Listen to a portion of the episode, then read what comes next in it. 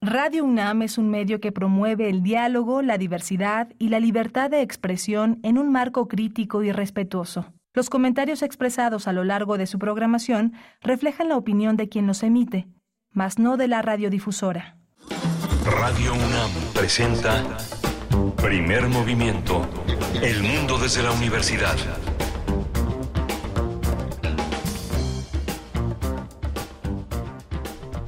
Hola, buenos días. Ya son las 7 de la mañana con 6 minutos en esta gran ciudad de México. Estamos en Radio UNAM.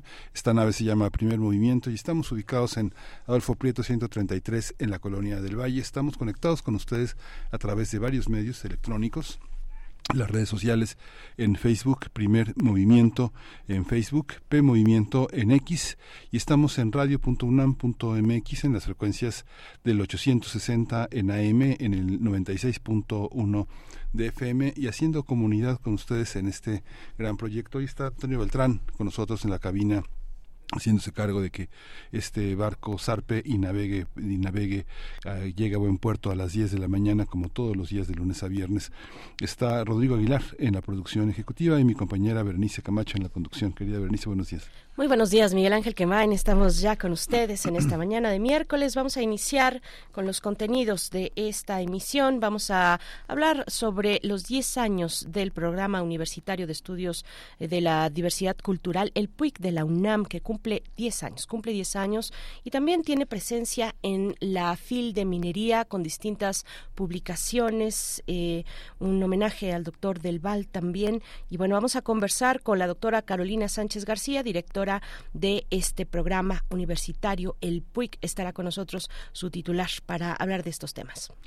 Vamos a tener también, eh, vamos a hablar de un libro de poesía, Horizontes Artificiales, que es un homenaje al poeta Zaratustra Vázquez. Vamos a hablar con Diego Ibáñez, músico, productor audiovisual y gestor cultural del homenaje. Tendremos también en la nota del día, hablaremos del panorama económico mundial, cuál es su, su geometría y también las tendencias comerciales, cómo se han modificado después de la pandemia, después de eh, las guerras también eh, que, que permanecen y que han reconfigurado la composición de las relaciones económicas, comerciales. Vamos a hablar sobre esta cuestión, cómo aprovechar la coyuntura de la economía global con el profesor Saúl Escobar Toledo, profesor de Estudios Históricos del INA, presidente de la Junta de Gobierno del Instituto de Estudios Obreros Rafael Galván AC y vamos a tener también eh, Colombia, el proceso de paz, el LN y el gobierno descongelan los diálogos de paz. Vamos a hablarlo con Janet Valdivieso. Ella es una periodista ecuatoriana que desde 2017 vive en Bogotá, donde es periodista freelance. Y no se pierdan la poesía necesaria de esta mañana. Hacia la tercera hora tendré el privilegio de compartirles una propuesta de poesía y de música también. Y vamos a tener también en la mesa del día la televisión universitaria, el primer tomo de una cronología, de una monografía que han hecho sobre la UNAM y la televisión de 1950 a 1984. Los autores son Magdalena Costa Urquidi y Federico Dávalos Orozco. Pues va a estar Magdalena Costa Urquidi, ella dirigió la programación y producción en Canal 11, eh, dirigió la Cineteca Nacional y Canal 22 y bueno, es nuestra defensora de las audiencias aquí en Radio UNAM y en TV UNAM. No se lo pierdan esta publicación eh, que también tendrá su presentación en la FIL de Minería. Eh, cerramos con el doctor Plinio Sosa esta mañana porque es miércoles y él colabora con nosotros al cierre de cada miércoles con el crisol de la química. El tema, los nanomateriales o hay mucho lugar en el fondo. El doctor Plinio Sosa es académico de tiempo completo de la Facultad de Química, dedicado principalmente a la docencia y también a la divulgación científica. No se lo pierdan. Quédense con nosotros, 7 con 10 minutos. Vamos con nuestra primera propuesta musical a cargo de los Stones, de los Rolling Stones, esta canción que se titula Painted Black.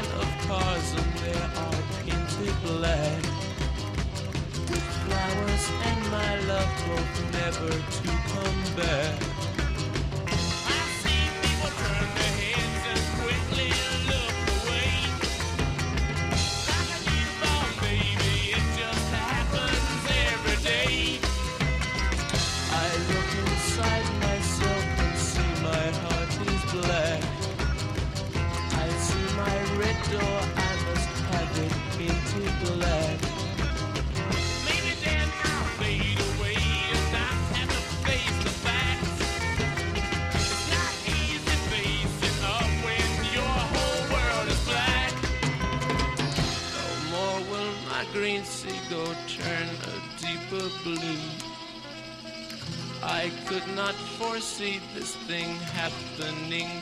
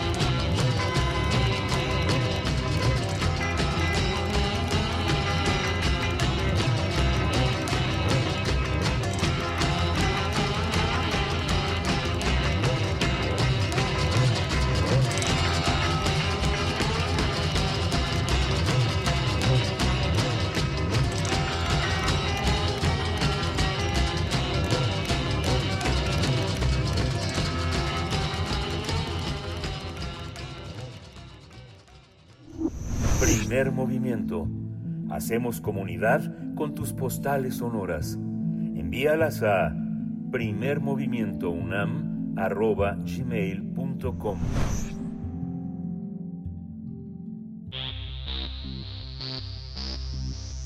De festivales, ferias y más. Recomendaciones culturales.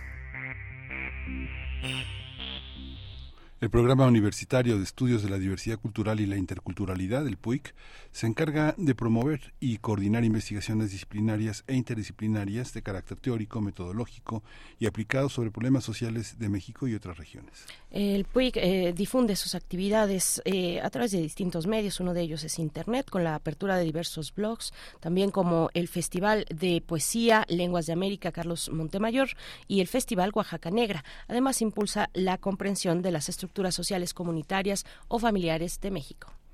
Vamos a conversar sobre los 10 años de vida del PUIC en la, en la UNAM y está con nosotros eh, Carolina Sánchez García, la doctora Carolina Sánchez García, que es su directora. Carolina, bienvenida, buenos días. Buenos días, eh, muchas gracias por abrir este espacio para eh, pues hablar sobre el aniversario de este programa que realiza una gran labor dentro de la universidad. Gracias, doctora Carolina Sánchez. Eh, buenos días y bienvenida.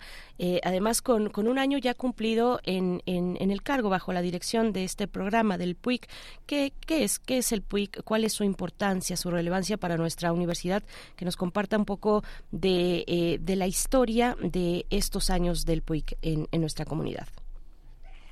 Bueno, el PUIC es un organismo que se creó en, dentro de la universidad con el propósito de cristalizar eh, precisamente una dependencia experta en la investigación relacionada con la diversidad cultural, con sus patrimonios en general con la interculturalidad en las sociedades contemporáneas de México, el continente americano y otras naciones del mundo.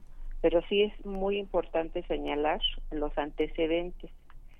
Eh, este programa universitario tiene como antecedente el programa México Nación Multicultural, que fue creado en diciembre del 2004, su fundador, el etnólogo José del Val Blanco, y eh, tiene eh, tuvo eh, este primer programa la finalidad de vincular esfuerzos intelectuales, metodológicos, técnicos de personas, de grupos que trabajan temas relacionados con la composición multicultural de la nación mexicana dentro y fuera de la institución. Y esto fue precisamente la respuesta que dio la universidad ante el cambio constitucional eh, eh, que se presenta en México, en donde se reconoce que México es un país pluricultural. Entonces, ¿cuál era la respuesta que tenía que dar la máxima casa de estudios frente a este compromiso nacional? Y eh, derivado precisamente de esa reflexión de una reunión que se llevó a cabo dentro de la universidad, eh, siendo rector el doctor Juan Ramón de la Fuente, eh, una reunión con líderes de 25 países de América Latina para revisar cuál debería ser el compromiso de las universidades y además de eso las recomendaciones hacia los estados.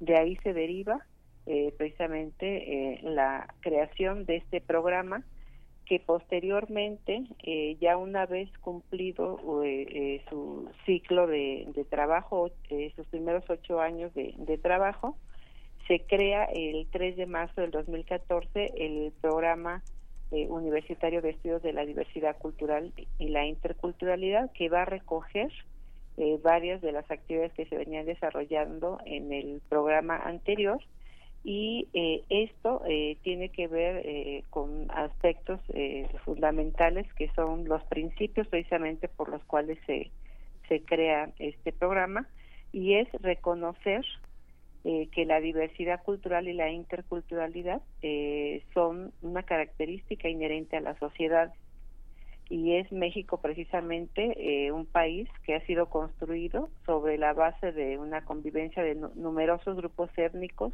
de múltiples culturas eh, y tradiciones eh, que enfrentan pues también desafíos para consolidar, acrecentar estudios eh, enfocados a la diversidad, al reconocimiento de los derechos de comunidades, de pueblos indígenas, afromexicanos, de colectividades de inmigrantes. Entonces, a partir precisamente de esta reflexión aunado con el cambio constitucional, es que se crea este este programa y bueno, pues tiene eh, el propósito precisamente de impulsar desde actividades de investigación, docencia, extensión, eh, difusión en el marco del tema de la diversidad cultural y la interculturalidad. Ahí eh, eh, José del Val, que, que fue un apasionado del tema, reportaba cerca de 900 eh, alumnos en esta presencia con más de 30 lenguas. Sin embargo, eh, todavía hay mucho camino por andar. Pienso en la enseñanza de las lenguas, por ejemplo, originarias como el náhuatl, una sola lengua originaria en el marco de más de 30 posibilidades dentro de nuestra casa de estudios, cuando enseñan, por ejemplo, vasco y catalán en la ENAL, pero solo náhuatl por ejemplo, ¿cómo, cómo, cómo, qué, qué pasa con los alumnos que están en esta en este momento, en esta generación, se dice que hay 787 alumnos en la licenciatura, más o menos, este, eh, eh, muy, muy poquitos en el posgrado, no sé si ya hay más de cinco alumnos de origen indígena en el posgrado, pero ¿cómo se compone en relación con la comunidad universitaria la presencia de lo declaradamente indígena? Bueno, eh, esta fue también eh, otra otro trabajo muy relevante del programa, eh, que fue eh, identificar a las personas dentro de la comunidad universitaria que pertenecen a algún pueblo originario de, del país. Y este se creó un sistema de becas que empezó con 50 becas, actualmente tiene 1040 becarios. Y eh, eh, precisamente el criterio para eh, seleccionar a los beneficiarios de esta beca es que se reconozcan como, como que formen parte de que se autoadscriban eh, como pertenecientes a un pueblo originario. Entonces, eh, esto también pues abrió esa, visibilizó la presencia de esta población dentro de la universidad eh, y eh, ha sido una labor que año con año nos ha, llevado a, ir fortaleciendo este sistema y, nos ha planteado otras eh, líneas de, trabajo y entre ellas está el tema de las lenguas.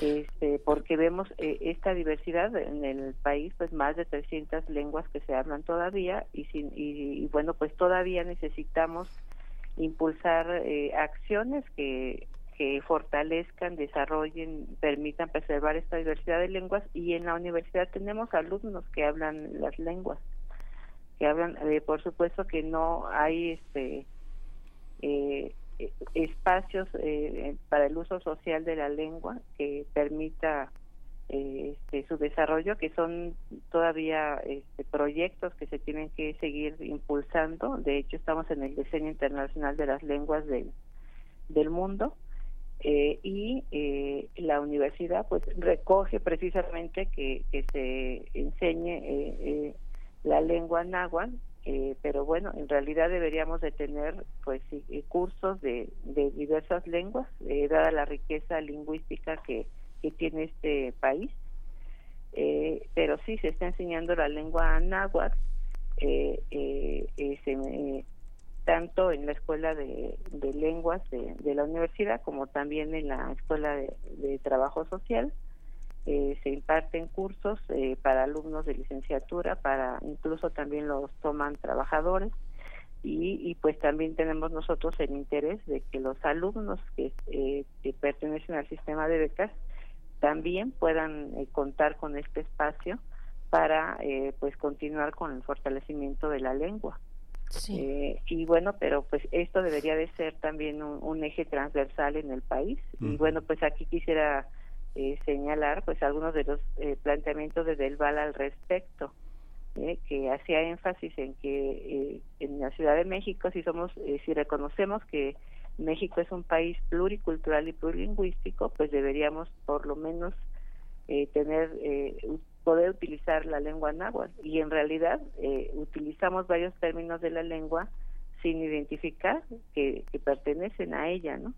Entonces, revisando ya el diccionario, que es otro trabajo que se llevó a cabo en el programa junto con el doctor Carlos Montemayor, el diccionario de la lengua náhuatl, pues vienen ahí varios términos que seguramente si nos podemos a revisar detenidamente vamos a ver que algunos los utilizamos en la vida cotidiana sin identificar que pertenecen a la lengua, lengua náhuatl, pero igual debería poderse hablar en, en del Val, en Yucatán el maya, en Michoacán el purépecha.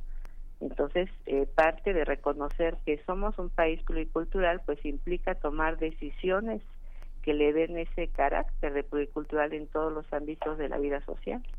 Sí, doctora, además de las de, la lengua, que ya es un universo amplísimo en sí mismo y con todas las repercusiones en distintas eh, facetas de la vida social y de la vida comunitaria, ¿qué otras líneas de trabajo eh, eh, hay por explorar para, para el PUIC para pues evitar evitar pensar en esta riqueza pluricultural como lo contrario, como un monolito, como caer evitar caer en la homogenización de la población originaria, pensar en, en, lo que está actualmente, digamos, vigente en, las comunidades, pero también en la sociedad en, en, su conjunto, temas de género, actividades laborales, infancias, el fomento artístico, ¿qué otros aspectos? Y, y, y se lo pregunto, ¿qué otros aspectos, digamos, como nuevas líneas de trabajo? Se lo pregunto también desde una nueva dirección en el PUIC, que es la de usted y que necesariamente imprime pues un nuevo sello o un, un sello al menos deja, deja una huella distinta, un sello de identidad distinto. Eh, cuéntenos un poco de cómo se ven estos aspectos. Bueno, eh, el programa eh, tiene varios proyectos que son de continuidad y otros, otras líneas de trabajo que son nuevas y que tienen que ver precisamente con pues el contexto que estamos viviendo actualmente que está marcando pautas que es necesario considerar en el campo de la diversidad y la interculturalidad. Y una de ellas es el tema de el impacto del cambio climático en las zonas indígenas del país, que es un tema fundamental que bueno nos afecta a toda la humanidad y de manera particular a los pueblos originarios, eh, porque eh, están eh, ubicados varios de esos asentamientos en zonas que tienen una riqueza en recursos naturales. Entonces, este es una, un proyecto que vamos, que estamos trabajando precisamente para este, impulsar acciones bajo un modelo que se ha establecido en el programa, que es en una colaboración en donde eh, eh, tanto se convoca a los académicos, a los especialistas en estas temáticas, como también eh, a los tomadores de decisiones, a las propias comunidades, porque el propósito del programa es generar un conocimiento que permita orientar la política pública. Entonces, eh, en ese sentido, eh, se hace, se lleva a cabo este, este tipo de, articulación con los diferentes sectores que tienen que ver con cada una de las temáticas que se abordan. Y otro, por supuesto, es el tema de las relaciones de género. Entonces, bueno, pues es, eh, es un tema que también es muy necesario llevar al aula, reflexionarlo con los jóvenes, eh, eh, y bueno pues por todas eh, las eh, situaciones los movimientos que se han estado desarrollando pero también las las nuevas reflexiones que hay en relación con las relaciones de género sí así en plural tiene que ser pensado porque es precisamente cómo se han construido históricamente y cuáles son los nuevos planteamientos que tenemos ahora de las nuevas generaciones de las nuevas miradas sobre estas relaciones pero también sobre los viejos problemas que tienen que ver, por ejemplo, con la violencia y esto nos lleva también a, seguir fortaleciendo el tema de, las familias que empezó eh, también bajo la administración del etnólogo José del Val, pero que es un, proyecto que continúa que continúa eh, porque también aquí eh, hay que revisar precisamente cómo impacta la situación de las familias en en la en los problemas eh, de la sociedad no entonces aquí eh, eh, revisar las transformaciones que tienen las familias pero además de eso tener una mirada multidisciplinaria multitemática precisamente por la complejidad que tiene el tema de la familia y que requiere este este tipo de, de reflexiones desde las diferentes aristas. Y bueno, pues eh, eh, otra cuestión también que, que, es muy importante ahorita es eh, fortalecer la estructura del programa, este, orientando precisamente hacia la conformación de seminarios. prácticamente los proyectos, algunos que todavía se continúan desarrollando en el programa, pues se han estado este, configurando eh, seminarios, constituyéndolos para tener eh, esos espacios de reflexión eh, vinculados con las principales líneas de, trabajo del programa y particularmente en relación con la investigación, con esta lógica de seguir produciendo un conocimiento que recoja la, la demanda social de los sujetos eh, con los que trabaja el programa, que son la población indígena, la población afro, los inmigrantes que, que también contribuyen a la conformación de México como un país pluricultural. Entonces, eh, en ese sentido, eso eh, es algo fundamental para el programa, mantener ese vínculo social de tal manera que no es lo mismo construir una agenda de investigación desde la academia que hacerlo en diálogo con, con eh, los sujetos con los que trabaja la, la, el programa, eh, construyendo y recogiendo los, las problemáticas eh, fundamentales. Y además de eso eh, abriendo espacio a, escuchar su voz, sus perspectivas y, establecer otro tipo de lógica también en el desarrollo de la investigación en donde pues eh, también eh, abrimos eh, el espacio para que esta población que para nosotros es fundamental en el programa forme parte de los procesos de construcción del conocimiento, involucrarlos de otra manera, porque precisamente pues establecer ese diálogo y modificar la, la relación tradicional de trabajo en donde eh, pues eh, no se escuchaba la, la, voz y las reflexiones de, de, esta población pues era eh, la mayor parte de producción de conocimiento desde, desde la mirada solo del, del académico ¿no? entonces para nosotros es fundamental escuchar la voz de la población indígena, de líderes intelectuales, de la población afro, de los inmigrantes, y entonces en este sentido los proyectos, los eventos académicos, la sistematización de información va este, orientada precisamente a establecer otro tipo de relación eh, con, eh, con la población que conforma el carácter pluricultural de este país. Sí, Carolina, y esta, eh, digamos, eh, ¿cómo, cómo, ¿qué papel tiene la, la UNAM al tener un programa cuya una, uno de los propósitos es esa transversalidad de tocar varios territorios de la propia universidad que convergen en una propuesta pues ética eh, sociopolítica cómo eh, cómo qué lugar tenemos en relación a las universidades interculturales y al regreso pues de los alumnos a la, a la docencia en sus propios lugares de origen. Tenemos eh, en nuestra universidad maestros, profesores este, declaradamente indígenas. Digamos, uno, uno podría tener, digamos, yo no recuerdo en mi haber universitario haber tenido un profesor declaradamente indígena que hablara y transmitiera contenidos desde la propia lengua. ¿Cómo, cómo, cómo está esta situación? ¿Cómo la observa? Pienso a universidades, no sé, pienso en una universidad emblemática como Chapingo, por ejemplo, ¿qué, qué lugar ocupamos en el entorno nacional en relación a los profesores? Ya sabemos que hay alumnos, los convocamos, pero ¿y de los profesores? Bueno, eh, sí hay profesores. Bueno, primero quiero señalar que la universidad pues tiene un, eh, dentro de sus eh, eh, compromisos con la sociedad pues está el contribuir a la solución de los grandes problemas de, del país, ¿no? Y uno de ellos pues tiene que ver con la, el tema indígena, pero además de eso, este, pues sí los procesos de inclusión de la población, eh, entonces no solamente el, eh, los alumnos, sino como se menciona los profesores. Entonces nosotros impartimos una materia que se llama México Nación Multicultural y esta materia tiene eh, cerca de eh, poco más de 15 docentes, algunos de los cuales eh, son este, personas que pertenecen a pueblos originarios.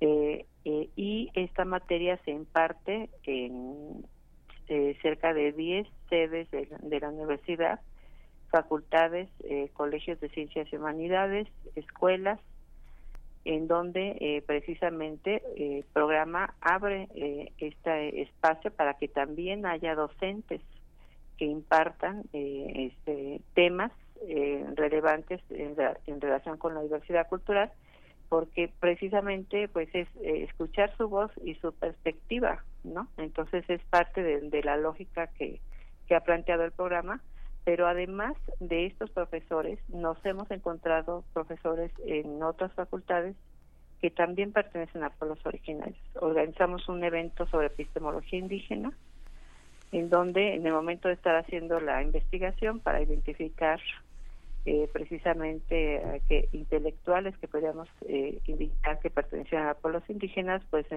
encontramos, por ejemplo, de la Facultad de Filosofía y Letras, ¿no? Eh, un profesor de historia que pertenece a un pueblo originario y, y así, o sea, no se ha hecho la, eh, digamos, la identificación precisa de en todas las facultades eh, de cuántos profesores hay que, que pertenezcan a algún pueblo originario. Solamente está claro en el caso del, del curso que imparte la universidad, eh, y que tiene un papel fundamental porque es llevar a los jóvenes este tema eh, y teniendo la, la riqueza de la perspectiva de profesores que, pertenezcan a, a los pueblos indígenas. Eh, este, sin embargo, pues es, es algo que, que, que, sobre el desarrollo de las actividades del programa, pues sí ha estado saliendo a, a la luz y bueno, pues también ha sido todo un proceso de, de, de autorreconocimiento, ¿no? De que se abra después de haber tenido una historia de discriminación, de estigma hacia ser indígena, pues se ha dado también un, proceso de de pues de, de, trabajo para romper con estas eh, categorías no de eh, para clasificar a las personas que, que pues realmente han dañado mucho principalmente a, la población indígena porque han llevado eh, en muchos casos también a que se niegue esa etnicidad a que se niegue esa esa pertenencia no y, y esto pues atraviesa varios sectores, no no solamente de alumnos, sino seguramente también de profesores. Sí, doctora. Pues nos acercamos, vamos al, hacia el cierre y bueno, hay que me, gustaría destacar además que bueno ahora esta materia de la que nos comenta que, que ya se ha integrado, digamos, en los distintos planes es una materia transversal en distintas facultades, en centros eh, educativos, bueno, en, los distintos centros de la universidad, pero en su momento pues fue muy muy eh, pues reveladora una materia como esta en sus inicios. Eh, ahora ya estamos sensibilizados comprometidos un poco más, pero antes era impensable, penosamente que poder tener un profesor, una profesora eh, con de, abiertamente en esta en esta eh, digamos eh, expresión de la identidad indígena frente a un aula, frente a una clase, a una materia. me parece que hay que, que hay que rescatar también eso, que, que ahora lo decimos pues mm, digamos muy fácil y ya está incorporado en la cotidianidad de nuestra comunidad universitaria, pero en su momento fue muy revelador. Doctora, pues eso, nos queda poco tiempo, preguntarle por la presencia del PUIC en esta edición 45 de la FIL de Minería. Ya tuvieron una primera presentación el viernes pasado y todavía quedan algunas por, por disfrutar y asistir. Sí, el día de hoy tenemos a las 5 de la tarde la presentación del libro eh, Migraciones y Movilidades Indígenas en Países de América Latina. El día viernes tenemos la presentación del, del libro a las 4 de la tarde Identidad y Nación, eh, de autoría del etnólogo José del Val, eh, precisamente en el marco del, del homenaje que se está haciendo por la labor y el papel fundamental que jugó en la fundación tanto del programa México Nación Multicultural como del programa universitario de estudios de la diversidad cultural. Y bueno, por supuesto, invitamos a, a la audiencia a que nos acompañen en estas presentaciones eh, y bueno las publicaciones del programa pues tienen precisamente ese propósito de, de abordar temas eh, en el marco de la diversidad cultural la intercultural pero visibilizar asimismo también fenómenos de los cuales se conoce poco como es el, el libro que se presenta el día de hoy eh, que tiene que ver precisamente con visibilizar un fenómeno que se presenta en México, como es el de la migración y las movilidades, pero que se comparte con los países de América Latina. Sin embargo, pues se habla poco eh, porque se trata el fenómeno como si fuera pues la población homogénea, ¿no? Entonces, eh, la riqueza de este, de este trabajo precisamente es que se convocó a investigadores de distintos países de, América Latina para visibilizar la importancia que tiene el fenómeno indígena en la región. Pues muchísimas gracias, doctora Carolina Sánchez García, directora del PUIC UNAM. Mucha vida para este programa, mucha complejidad, mucha, muchos alumnos, mucho regreso a la sociedad mexicana. Gracias. Muchas gracias también por el espacio. Gracias, hasta pronto, doctora Carolina Sánchez. Gracias, directora del PUIC de nuestra universidad, del Programa Universitario de Estudios de la Diversidad Cultural y la Interculturalidad, que cumple 10 años este 3 de marzo, cumple 10 años y bueno, hay que acompañarles. Son las 7 con 40 minutos, hacemos una pausa musical a cargo de The Animals, House of the Racing Sun.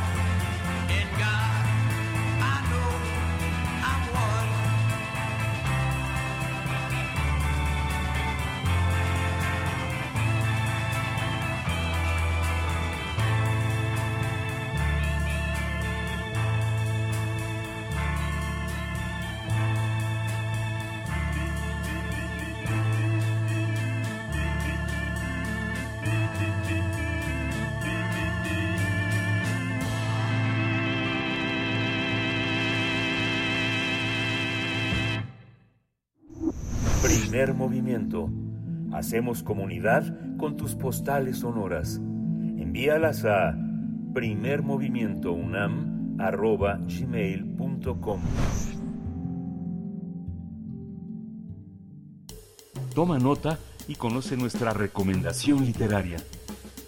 Los, Horizontes Artificiales, el segundo poemario de Zaratustra Vázquez que se presenta esta semana, el jueves, como homenaje póstumo a este poeta, músico también, filósofo, radialista, quien fuera integrante del sonido Changorama, el hombre que odiaba las naranjas. Y para hablar de este evento, de este libro, nos acompaña a través de la línea esta mañana Diego Ibáñez. Me da mucho gusto saludarte, Diego, amigo de Zaratustra Vázquez, promotor eh, de, este, de este evento, de este homenaje. ¿Cómo estás, Diego? Buenos días.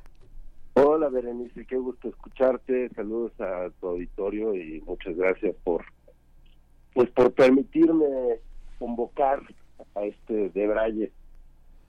A este Debraye eh, que literario, poético, eh, también para hacer memoria. Cuéntanos un poco de quién fue Zaratustra Vázquez. Bueno, pues Zaratustra un personaje muy polifacético, uh -huh. un pues una mente muy particular, que está de moda ahorita que dicen de pensar fuera de la caja, era muy así, de cómo llevaba, pues, pues yo creo que partía de la poesía para para todas las otras cosas que hizo, ¿no? De. Para dar sus clases, para para trabajar el audio y de ahí eh, también el radio, como del radio de un programa de, pues, de experimentación radiofónica en Ibero 99, que de hecho fue pues, sí, un, un, programa amigo también de Radio UNAM de alguna forma, uh -huh. y ahí brincó con la cumbia del informe hace muchos años a querer formar sonido changorama, a querer hacer una cumbia insurgente. Y bueno, y la poesía, pues esta vertiente que no paró nunca, ¿no? ¿Cómo, cómo eh, hacer la valoración a través de un libro de poesías de Zaratustra eh, eh, a 10 años de su muerte, de una muerte, pues, como, como, como pasa con muchas muertes, muy, muy, muy adelantada a lo que la cronología de su propia salud y de su propia integridad podían hacer pensar? Es un hombre que murió joven, ¿no? nacido en los setentas y, y, muerto hace 10 años. ¿Cómo, ¿Cómo revalorarlo? ¿Cómo hacerlo que regrese, Diego? Pues mira, este, por ahí un, amigo decía que, esta recopilación es como, como una chamba de buceo arqueológico, ¿no? Y es que, pues, desde, desde los miles de archivos que quedaron en su computadora para el, el primer libro póstumo que se hizo, que fue El hombre que odiaba las naranjas, que es como homónimo a su proyecto, que era como su proyecto personal, que una mezcla de DJ set con también su su pues su, su rollo escénico. Bueno, de eso, como quedaron estos archivos, por otro lado quedaron regadas un montón de libretas porque el viejito siempre llevaba una libreta en la mano. Le digo al viejito porque así le decíamos de cariño, no, porque estuviera viejito, él murió a los 37 años. Este, siempre traía una libreta en la mano y siempre se la pasaba garabateando en las giras, en los viajes, todos lados, en la fiesta. Y entonces, pues, faltaba esta como última recopilación, o sea, quizá todavía hay material por ahí perdido. A mí me, me recuerda esto como a cuando también se hizo como esta conjugación póstuma de la obra de Pessoa. La actividad política, eh, eh, perdón, sí, sí, digo, ahora te, te, adelante, por favor, te interrumpí. Pues nada, que pues eh, Paco Paco Fenton de la editorial Esta Mala Suerte, otro amigo, pues echó ese tiro de, pues, de, de juntar las libretitas y luego pues de, híjole, pues ya creo que él ya tenía algo de experiencia este, descifrando la caligrafía de, de Zaratustra porque pues sí está cañón o sea la verdad es una una super chamba también entender pues los garabatos y, darles forma y regresarlos ya a una a una edición formal claro. Diego, te, te, comentaba que, que esa ese, ese tipo de, poesía, esa actividad poética que se da en cualquier lugar, ¿no? La, poesía, eh, pues como una, como una forma, con una forma de observar, de vivir, de respirar, esa que se da, eh, pues eso, en la libretita que llevas en la mano, que se da eh, cuando encuentras un papel o una superficie donde poder anotar cualquier cosa, ser observador a través de la poesía también es un rasgo interesante, me parece en Zaratustra. de este, este es un segundo, un segundo poemario. Eh, cuéntanos un poquito de qué, qué, hubo antes. Hubo una primera publicación, en qué consistía, eh, qué es lo que vamos a encontrar en, en, un, en un poemario de Zaratustra Vázquez. Pues mira, en este nuevo, eh, pues, el, mismo tema de las libretitas tiene que ver con que era un, era un, sujeto así sumamente ocurrente y, de una inteligencia muy particular. Entonces, en la pasada dándole forma como a, sus percepciones, sus sentires, pues ya, eso es como su este su forma poética de vivir y de, estar escribiendo.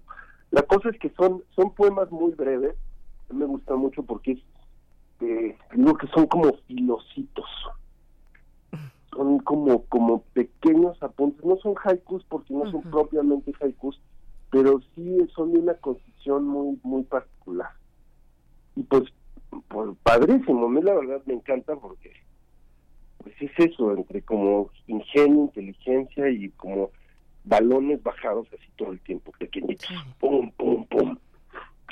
Pues eso, básicamente. Sí. ¿Cuál es, eh, uno podría pensar que tuvo la oportunidad, Zaratustra, de tener seguidores o solo amigos? Sí, sí tuvo la oportunidad de tener seguidores. De hecho, pues sí, era, era algo, un tipo radiante. Siempre, digamos que no le tocó Spotify como a nosotros. Este, y, y pues las redes han cambiado desde, desde que murió. Pero sí le tocó estrenar y ser pionero de, pues, del fanbase que ahorita tanto se habla, ¿no? Siempre falaba. Sí. fue, pues eso, pues admirado por, pues desde, por Changoramba, por, por personas en el radio, por sus alumnos. Los, las personas que lo conocieron lo recuerdan porque era, pues, Zaratustra. Sí, sí.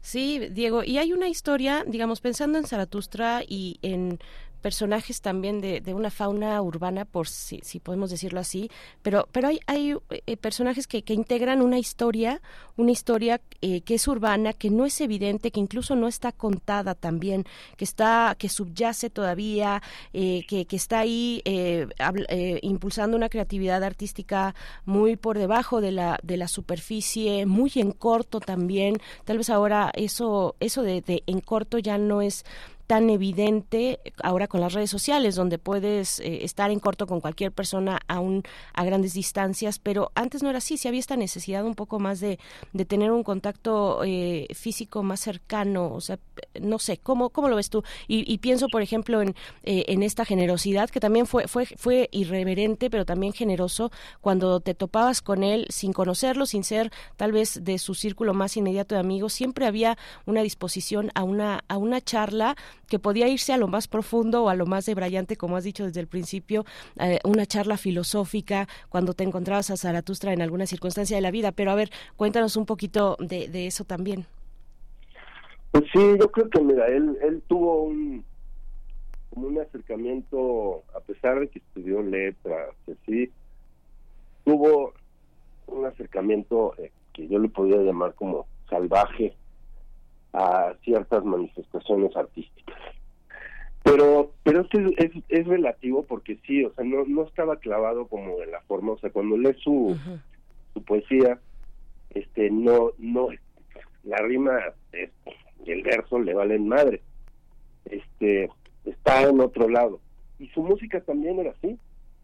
Su trabajo con el audio, el radio también era así, o sea, no digamos que no era una especie de autodidacta y podría decir también como lírico, pero al mismo tiempo tenía unas bases pues muy muy claras. Era alguien que tenía sabía mucho de historia mexicana, de la música pues estaba en la cumbia y así, pero era ultra fanático de Stravinsky, este y, y bueno y del radio ahí sí creo que sus bases fueron su intuición y, querer como romper eh, lo establecido. Sí. ¿Cómo, cómo eh, eh, está integrado el libro? ¿Qué es lo que se va a encontrar? ¿Cómo se puede adquirir? ¿Hay una edición digital y hay una edición física? ¿Cómo, ¿Cómo lo van a hacer llegar, este Diego? Cuéntanos este, este, este encuentro con el libro. Ok, el libro, pues como todas las publicaciones de Juan Mala Suerte, pues son unas ediciones bastante limitadas. Este, el disco, el perdón, el libro se va a presentar este jueves 29 y ahí se va a poder vender en la presentación que va a ser en el Unión Beribari, que dicen que es centro cultural, que bueno, es un speakeasy que ahorita está más, que es más o menos renombrado en estos últimos tiempos en la tabacalera. Eh, y pues ahí se puede conseguir el libro. Y si no, pues yo creo que acercándose a Juan Mala Suerte Editores o... Sí, yo creo que sí. Pues Diego, nos vamos a quedar con el sonido changorama, eh, con la cumbia del, informe que ya mencionaste al inicio. Eh, ¿Quieres presentarla? Decirnos un poquito de este otro de Braille cumbiero que compartiste tú y otros eh, compañeros muy queridos también en el sonido changorama con Zaratustra. Pues esta fue creo que propiamente la primera rola de, Changorama, que empezó como una edición para el programa de Radio Empezó a volver rolas y de ahí pues ya empezó la, a, dar mucha comezón esa, esas semillas, ese germen de, de la cumbia editada, la cumbia insurgente con Zaratustra, que terminó siendo un grupo que, pues de no haberse muerto, igual ya estábamos como con miras a tocar en Glastonbury. ¿Cómo no? Eh, Diego, muchas gracias, Diego Ibáñez. No se lo pierdan este jueves 29 de febrero a las 7 de la tarde noche en Unión eh, Beribari, en la Tabacalera, en Santa Rosa, en la calle Santa Rosa. Gracias, Diego. Nos quedamos con... Ignacio Mariscal, número 7. Ah, Ignacio Mariscal, perdón, gracias. Ignacio Mariscal, número 7, ahí a las 7 de la noche. Gracias, Diego Ibáñez. Hasta pronto. Nos quedamos con el sonido Changorama. Muchas gracias, Bere Miguel Ángel. Hasta pronto. Suerte. muy bien. Adiós a su auditorio. Chao. Vamos con la cumbia. Amables amigos, vamos a Palacio Nacional y vamos a escuchar el sonido local, el sonido local, el sonido local, local. Local.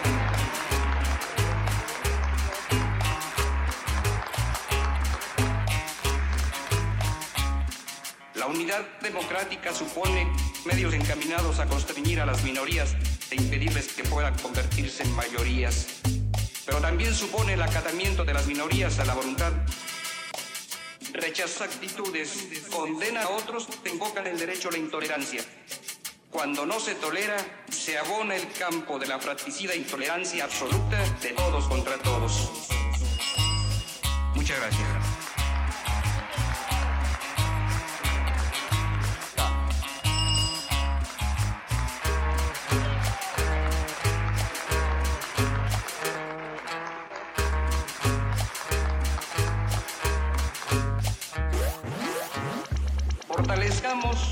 Cada fuerza, cada ciudadano desde su trinchera, cada ciudadano desde su trinchera. Prestigiemos, pres- prestigiemos verdaderamente a México desde su trinchera, cada ciudadano desde su trinchera, cada ciudadano desde su trinchera. Cada ciudadano pres- prestigiemos verdaderamente a México. Posicionamientos que ya esperábamos, Sí, sí. pero también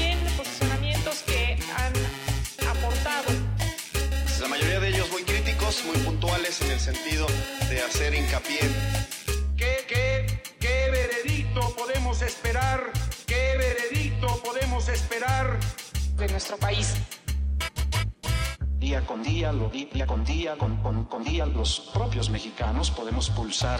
Día con día, lo día con día, con, con, con día, los propios mexicanos podemos pulsar. Día con día, lo día con día, con, con, con día, los propios mexicanos podemos pulsar. Día con día, lo día con día, con, con, con día, los propios mexicanos podemos pulsar el devenir, el devenir histórico de esta nación. El devenir, el devenir histórico de esta nación. El devenir histórico de esta nación. El devenir histórico.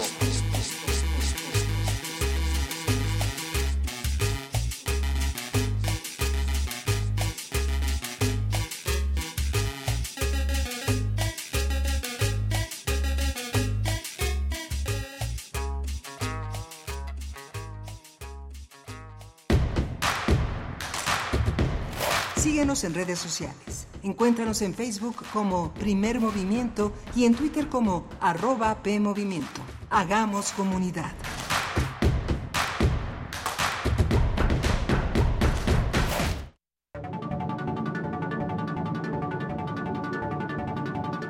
Escuchas Radio UNAM 96.1 en frecuencia modulada. Visita nuestra página web radio.unam.mx.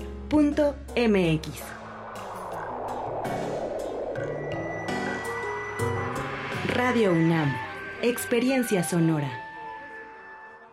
Oye, pa, ¿y cuándo nos vamos de vacaciones? Uy, mija, pues déjame checo los días. ¿Ya se te olvidó o qué?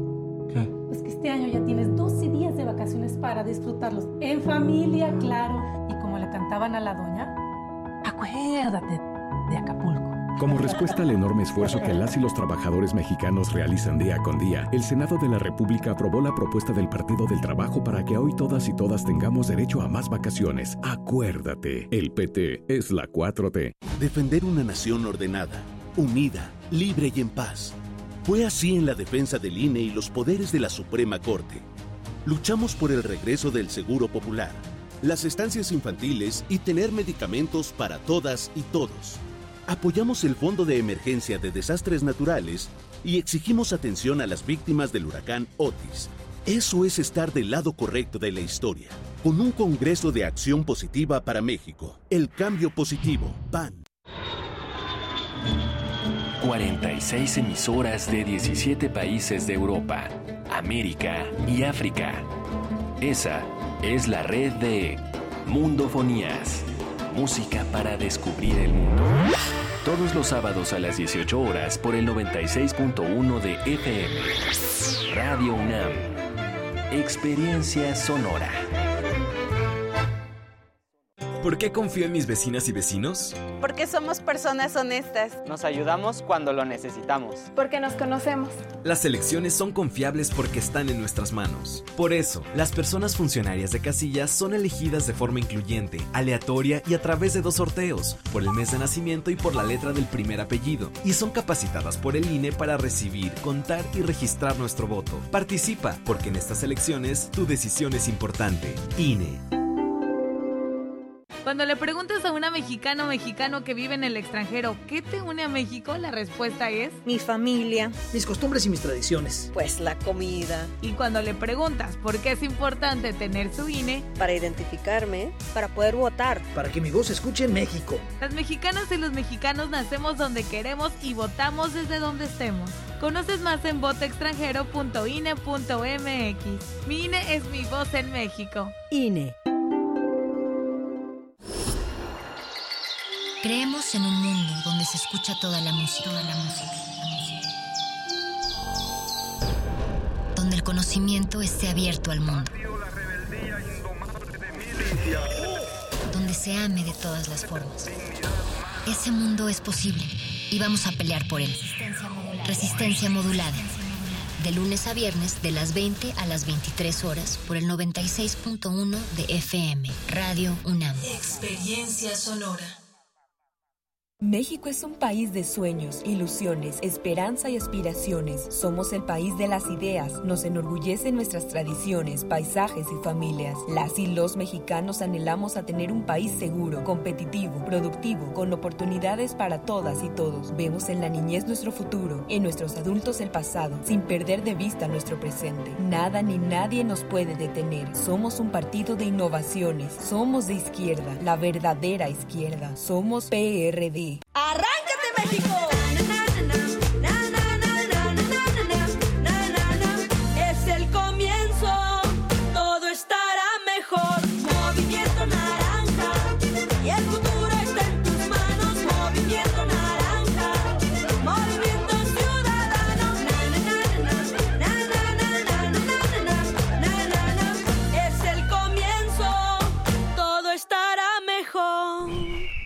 Movimiento Ciudadano.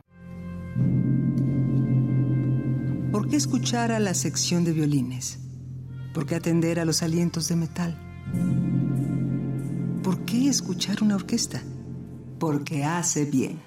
Orquesta Filarmónica de la UNAM, desde la sala Nezahualcóyotl del Centro Cultural Universitario. Todos los domingos a las 12 horas por el 96.1 de FM. La dosis recomendada para mejorar el alma. Radio UNAM, experiencia sonora. Queremos escucharte. Llámanos al 55 36 43 39 y al 55 36 89 89. Primer movimiento. Hacemos comunidad.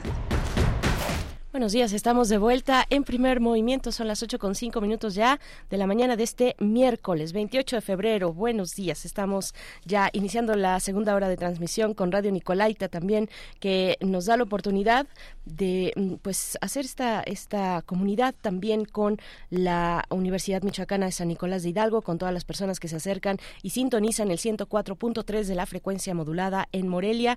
Estamos desde Ciudad de México, por acá en Radio UNAM 96.1 FM 860 AM con Rodrigo Aguilar en la producción ejecutiva. Hoy nos acompaña Antonio Beltrán en la operación técnica de la consola, Jimena Alemán y Eduardo Castro en el servicio social. Miguel Ángel Quemain, pues aquí estamos de vuelta en los micrófonos. ¿Cómo estás? Aquí estamos muy muy muy interesante esta primera hora revisando los 10 años del PUIC, muchas tareas, muchos pendientes en esta radiografía de lo que significa lo indígena. Lo seguimos llamando indígenas. Ya eh, con Federico Navarrete alguna vez le, le, le, asesté la pregunta de si existía lo indígena o no, pero es la manera en la que el Estado mexicano se relaciona con una forma, una forma originaria, muy, muy, muy atávica, muy ancestral de, de ser. Y, pero en la vida cotidiana seguimos pensando que las personas y las culturas originarias son indígenas, como si fuéramos, como si se nos hubiera impuesto una manera de relación que el Estado mexicano tiene con esos grupos.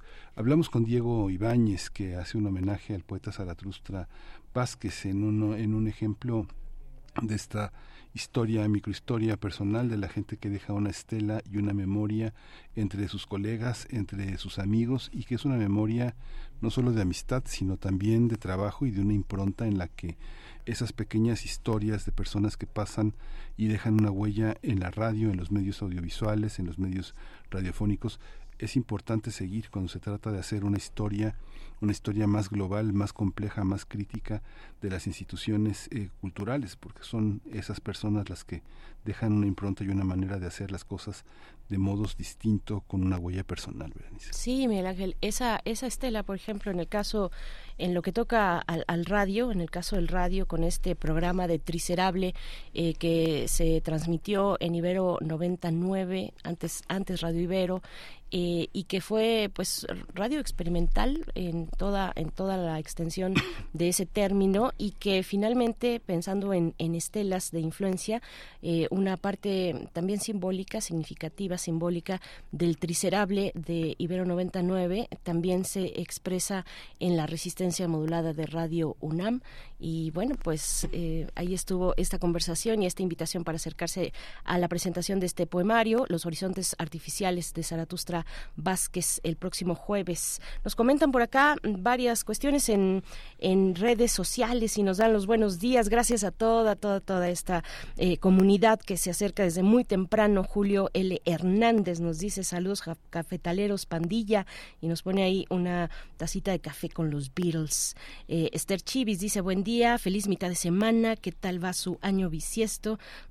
Espero que súper. Abrazos a todos. También Rosario Durán nos envía los buenos días. Alfonso de Alba Arcos, Hagamos Comunidad, nos dice buenos días. Experiencia Sonora. Marta mm, Elena Valencia él dice el programa de Calme Cali hace mucho no lo escucho y también era del PUIC. ¿Por qué? Sigue siendo, sigue siendo. ¿Por qué será? Eh, vamos a, a, buscar esa respuesta, querida Marta Elena. Gracias por recordarlo. Shoshit Larillano desde Estados Unidos nos dice buenos días, felicidades al PUIC. Al escuchar me, eh, me remite a una educación en California, California, donde los latinos son mayoría en aulas y los maestros anglo en su, son en su gran mayoría. Hoy ha cambiado, pero falta muchísimo también. Ah, y ya nos contesta por acá el PUIC que habrá nueva temporada de Calme Cali, Martelena. Así es que para tomar nota, Rosario Durán nos dice los diferentes idiomas o lenguas en México los deberían enseñar en las escuelas. Hay escuelas públicas en Estado de México que enseñan el otomí. Hay ocasiones que podemos encontrar personas hablando entre sí en otomí. Rosario, gracias. Bueno, pues a todos ustedes Igualmente, gracias. Vamos a, eh, a, tener en la nota del día una conversación con el profesor Saúl Escobar Toledo sobre el panorama económico mundial y las tendencias comerciales y además cómo aprovechar esta coyuntura en la economía global. Ese, esa es la nota a continuación, Miguel Ángel. Sí, vamos a hablar también de Colombia. El proceso de paz, el ELN y el gobierno han descongelado los diálogos de paz. Y bueno, vamos a tratar el tema con Yanes Valdivieso las repercusiones de esta de esta noticia que este esta periodista ecuatoriana que vive en Bogotá y que tiene una perspectiva pues muy interesante sobre lo que sucede allá va, va a estar va a estar con nosotros compartiendo ese contenido. Bien, pues no dejen de escribir en redes sociales sus comentarios, siempre bienvenidos para este equipo, arroba P Movimiento en X antes Twitter y Primer Movimiento en Facebook 8 con 11. Vamos con la nota del día. Primer movimiento. Hacemos comunidad con tus postales sonoras. Envíalas a primermovimientounam.gmail.com Nota del día. De acuerdo con un estudio del Instituto McKinsey que se elaboró en 2023, el año pasado, México se convirtió en el mayor socio comercial de Estados Unidos, mientras que el comercio de Vietnam con China y Estados Unidos aumentó. A su vez también las economías europeas que se alejaron de Rusia. Saúl Escobar señala que estos cambios se deben a la geopolítica, ya que obedecen a las guerras en desarrollo y a la rivalidad entre los dos, las dos grandes potencias económicas, China y Estados Unidos. En términos generales, el número de nuevas restricciones al comercio mundial aumentó de unas 650 restricciones en el año 2017 a más de 3.000 en 2023. En ese sentido, Beijing ha adoptado otra estrategia de intercambio y aumentó su participación en el comercio mundial con las economías en desarrollo de todo el mundo, mientras que Estados Unidos ha incrementado sus importaciones de bienes manufactureros de otros países, sobre todo Vietnam y otras economías asiáticas, también México. Pues vamos a tener un análisis, un balance sobre el cambiante panorama económico y las tendencias comerciales. Nos acompaña esta mañana el profesor Saúl Escobar Toledo, profesor de Estudios Históricos del INA, presidente de la Junta de Gobierno del Instituto de Estudios Obreros Rafael Galván AC. Profesor Saúl Escobar, buenos días. Como siempre, un gusto recibirte en este espacio. Mm, bienvenido. Muchas gracias, Berenice. Buenos días a todos. Hola, profesor. ¿Cómo, cómo entender? Cuéntenos cuál es la propuesta que tiene de lectura de este de, esto que parte en esta introducción de este informe McKinsey. Bueno, es una lectura muy compleja porque, como el mismo informe lo dice, eh, las tendencias son inciertas no se sabe muy bien cómo va a evolucionar el comercio mundial en los próximos años. Lo que sí se sabe es que eh, las, los flujos comerciales están cambiando de rumbo.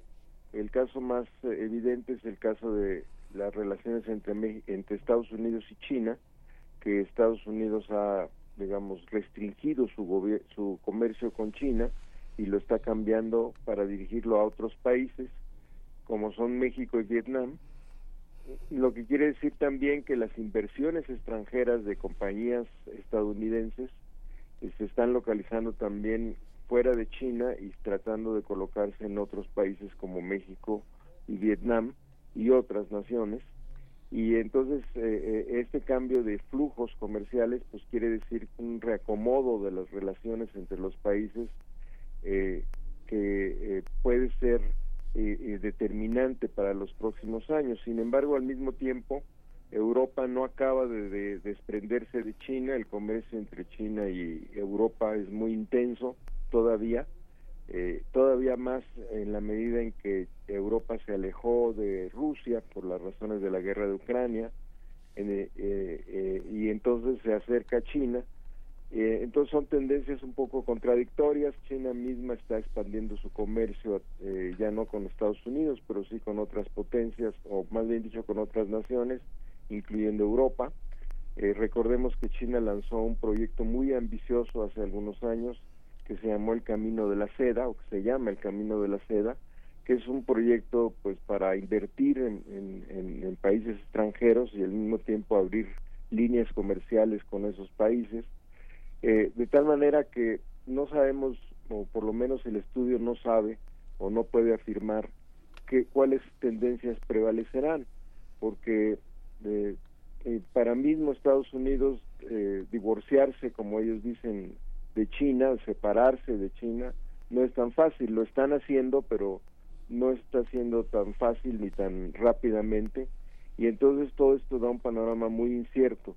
Lo que sí podemos decir también es que México está beneficiando de esta relocalización del comercio mundial, porque sí hay indicios más o menos claros de que hay nuevas inversiones estadounidenses y de otros países en México y también de que México está intensificando su comercio con Estados Unidos, a tal punto que ya todo el mundo reconoce, es noticia mundial, que eh, México ya desplazó a China como principal exportador eh, eh, hacia Estados Unidos.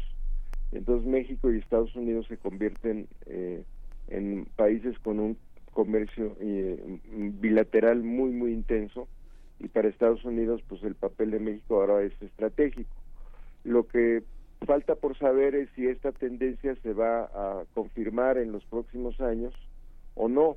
Y eso depende de cambios políticos, no solo económicos, porque si Donald Trump llegara a ganar la presidencia en Estados Unidos, y muchos dicen que esto es probable o muy probable, desgraciadamente, pues esto puede cambiar otra vez, porque este, Trump no estaría de acuerdo en esta intensificación del comercio con México, eh, probablemente llevaría a cabo una serie de políticas y acciones para tratar de eh, pues eh, ponerle trabas al comercio mexicano y eh, barreras arancelarias y esto podría afectar el comercio con México y, la, la- puesto que la, la tendencia que Donald Trump quisiera lo lo que Donald Trump anhela y lo ha dicho varias veces incluso como bandera electoral es que Estados Unidos sea autosuficiente y que no dependa de las importaciones de otros países incluyendo México.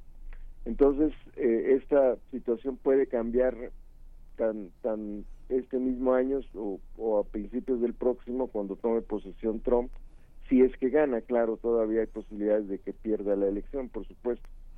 Y también eh, en, en China pues eh, eh, aunque ahí los cambios de gobierno son menos traumáticos o pueden ser menos traumáticos pues eh, también está sufriendo una serie de problemas económicos que pueden afectar el comercio mundial de China.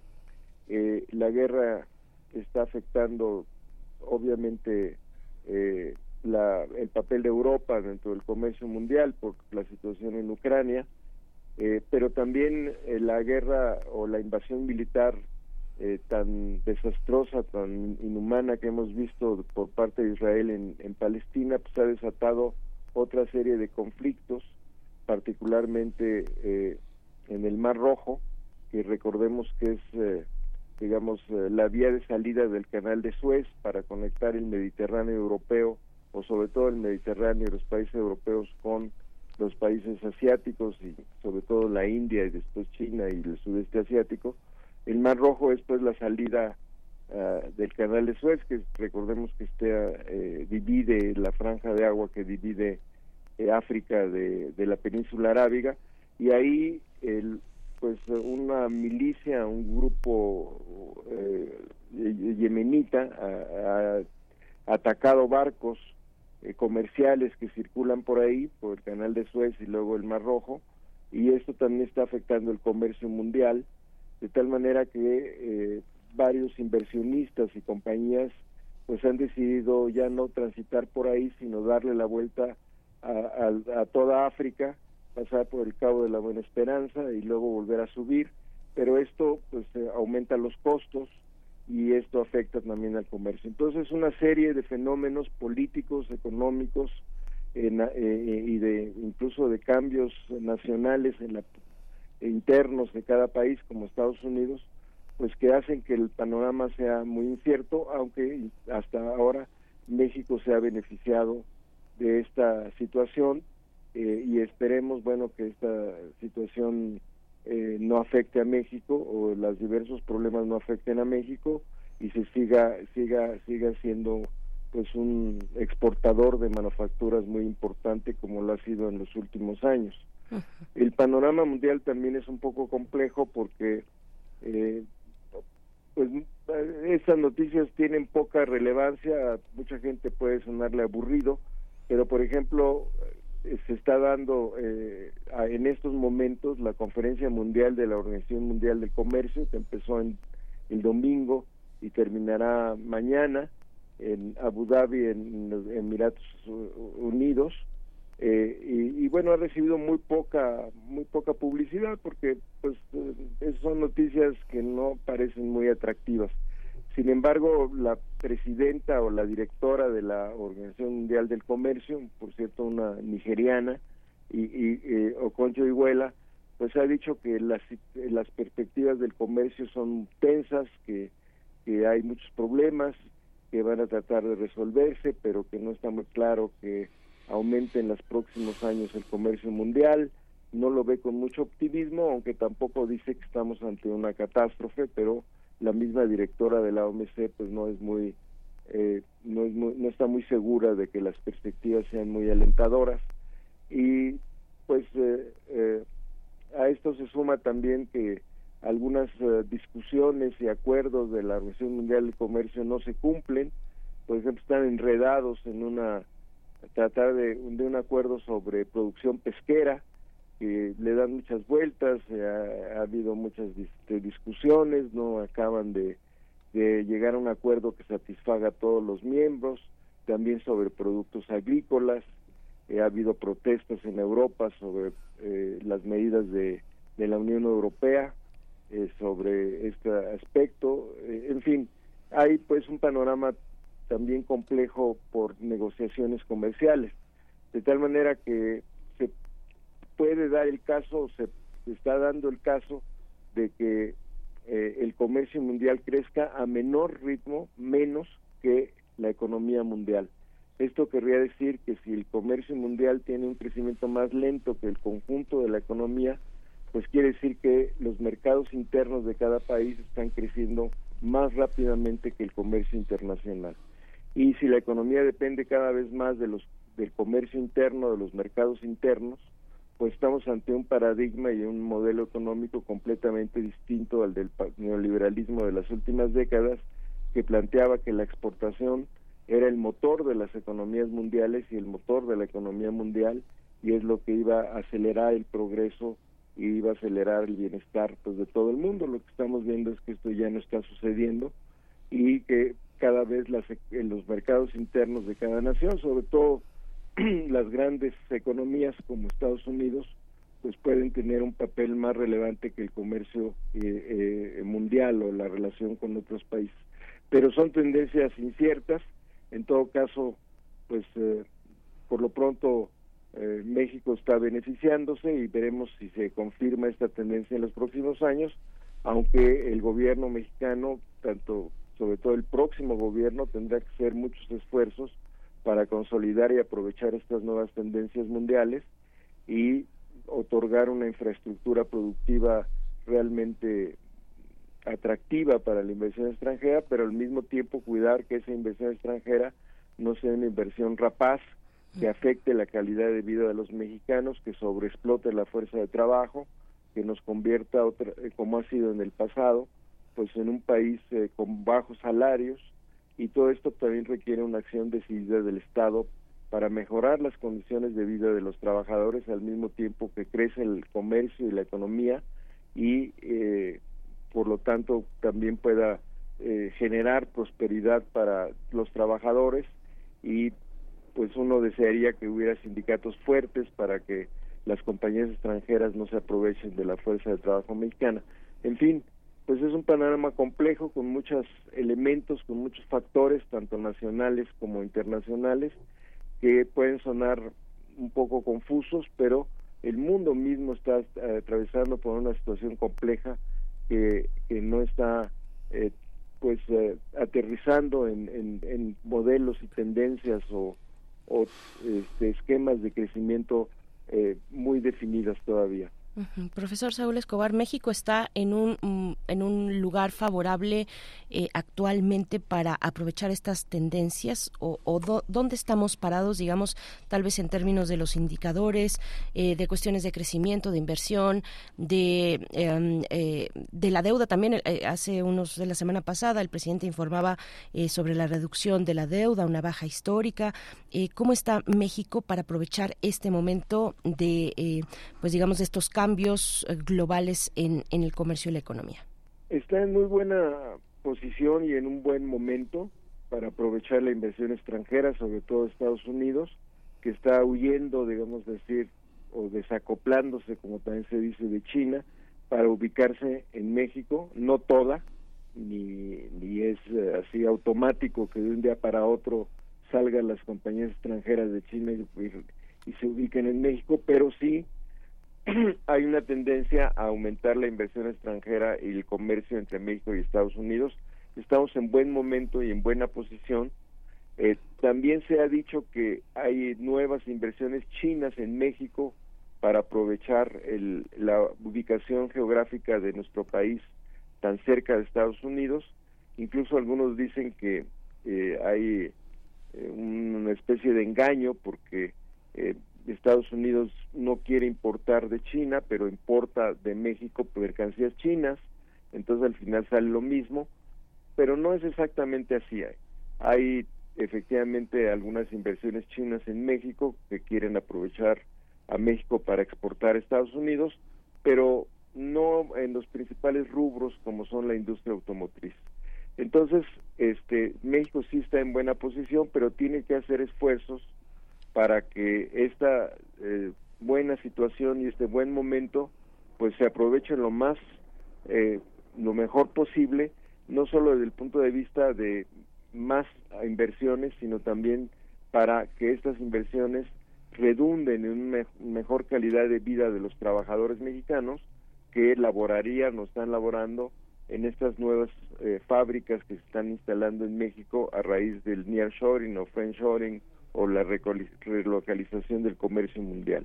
Y esto es fundamental y requiere una acción decidida del gobierno para mantener eh, una eh, política que beneficie a los trabajadores con mejores niveles de salud, mayor educación, eh, pero también con habitaciones dignas para esos trabajadores y cuidando que efectivamente haya se aplique la reforma laboral de tal manera que los sindicatos no sean sindicatos de protección, no sean sindicatos ficticios, sino sean sindicatos representativos de los trabajadores que puedan negociar esas condiciones de trabajo más favorables.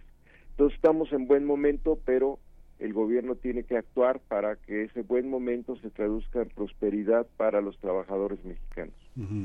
Este buen momento que al que se refiere está cruzado en las distintas eh, eh, convenios, relaciones bilaterales, tratados comerciales? ¿Hay una cuestión transversal homogénea o es demasiado heterogénea como para pensar que la, la, la, actividad del gobierno se convierta como en un solo frente. Hay muchos frentes, digamos que lo que, que, entendíamos como la Secretaría de Economía, la Secretaría de Turismo, la Secretaría de Desarrollo Social, la Secretaría de Hacienda, el SAT, todo este no, no, no parece converger ¿no? en una misma en una misma orientación y la misma reglamentación a la que están sometidas las economías a través de sus tratados también impide tener una, una sola visión, es muy desigual, ¿no?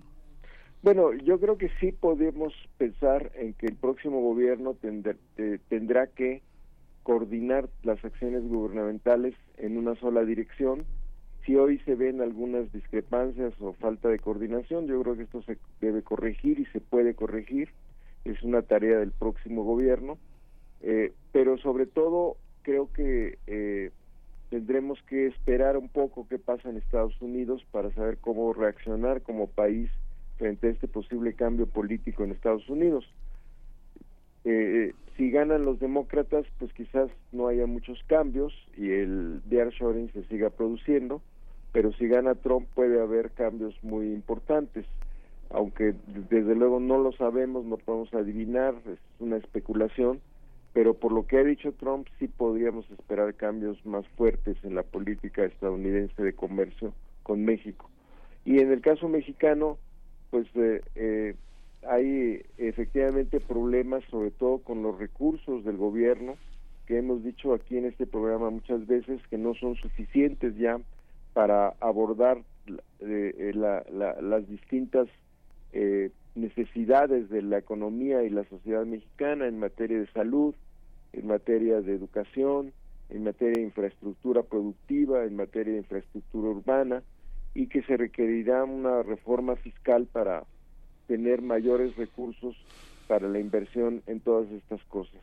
Y si esto agregamos los programas sociales, que obviamente no, no deben detenerse, como el programa de adultos mayores, este, las becas para los niños, el programa de jóvenes construyendo el futuro, que es muy probable que que persistan, eh, no sabemos si en la misma forma o con cambios, pero que los programas sociales seguirán teniendo mucha importancia en el presupuesto, pues eh, las, los recursos presupuestales se ven cada vez más escasos y este sí va a ser un reto para el próximo gobierno, como hacerse de mayores recursos para eh, enfrentar el nearshoring de manera positiva y provechosa eh, no solo para las compañías sino también para los trabajadores y al mismo tiempo mantener pues un eh, ritmo de gasto social eh, muy importante que pues, sirva a todos los mexicanos.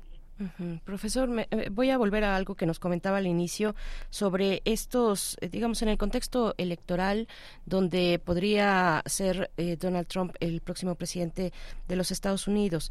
Usted nos comentaba que, digamos, más o menos que entre los anhelos de Donald Trump estaría convertir a Estados Unidos en una nación autosuficiente. ¿Esto sería viable desde su perspectiva, pensando en la gran industria de los Estados Unidos que requiere pues de materias primas, que requiere de manufactura, donde entra, entra México, eh, en fin, eh, ¿cómo ve esa posibilidad? O al menos serían los esfuerzos de un presidente que tiene eso en mente, pero con eh, poca viabilidad. ¿Cómo lo ve?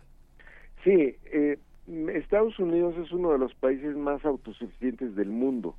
Tiene un comercio internacional muy, muy grande porque es una nación muy poderosa económicamente, pero también es cierto que en muchas cosas es autosuficiente. Ahora, cuando digo que Donald Trump quiere eh, convertir a Estados Unidos en una nación eh, que no dependa de otras, pues estoy hablando de una tendencia que puede acelerarse para, eh, por ejemplo, reducir el déficit comercial con México.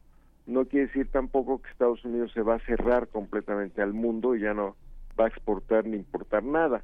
Esto obviamente es imposible, pero sí puede empujar para que eh, este esta, este comercio mundial se reduzca y eh, haya más eh, eh, eh, autosuficiencia interna o, o mayor eh, producción interna de los bienes que eh, la población requiere.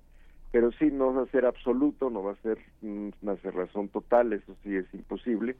Pero en el caso de México, este, Trump ha dicho que, que su objetivo, como lo fue en el pasado, es reducir el déficit comercial con México, eh, eh, y esto significaría vetar o, o, o por lo menos este, poner aranceles a varias eh, exportaciones mexicanas que van a Estados Unidos. Entonces esto es lo peligroso. Y además recordemos muy bien que una de las banderas electorales de los republicanos más importantes para tratar de ganar las elecciones es eh, parar la migración eh, que viene de México, que en, algunos muchos casos no son mexicanos, sino son de otras nacionalidades, pero él dice que hay que pues, frenar totalmente la, la migración que pasa por México, de entre Estados Unidos y México. Entonces, para lograr esa, esa, esa, ese objetivo, en el pasado Trump eh, utilizó las eh, aranceles para obligar al gobierno de México a ser más drástico, más duro eh, y tratar de parar la migración ya no en la frontera norte de nuestro país, sino en la frontera sur y que los migrantes ya no transiten por territorio mexicano de hacia Estados Unidos. Entonces esto puede, esta lección o esta dura medida pues, que es verdaderamente inhumana, pues puede repetirse si Donald Trump ganara la elección, aprovechar la migración como pretexto para eh, amenazar a México con aranceles, con detener o obstaculizar el comercio, y esto pues, sí sería muy peligroso. Pues muchísimas gracias, profesor Saúl Escobar Toledo, por esta por esta lectura, por esta participación. Eh, le damos las gracias y nos, nos escuchamos muy pronto. Muchas gracias a ustedes. Hasta luego.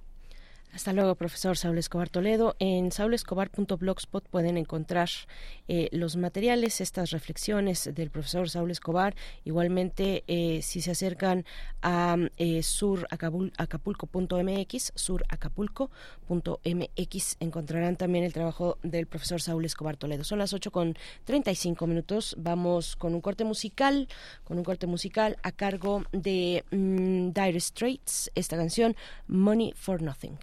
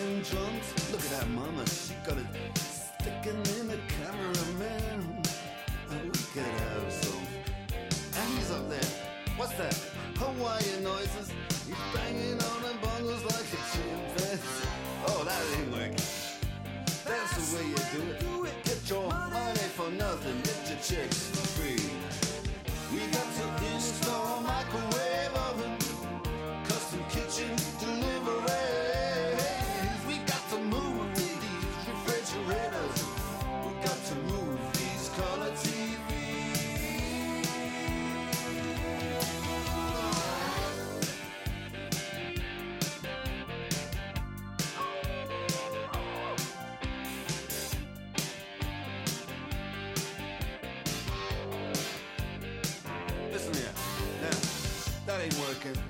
That's the way you do it. You play the guitar on the MTV.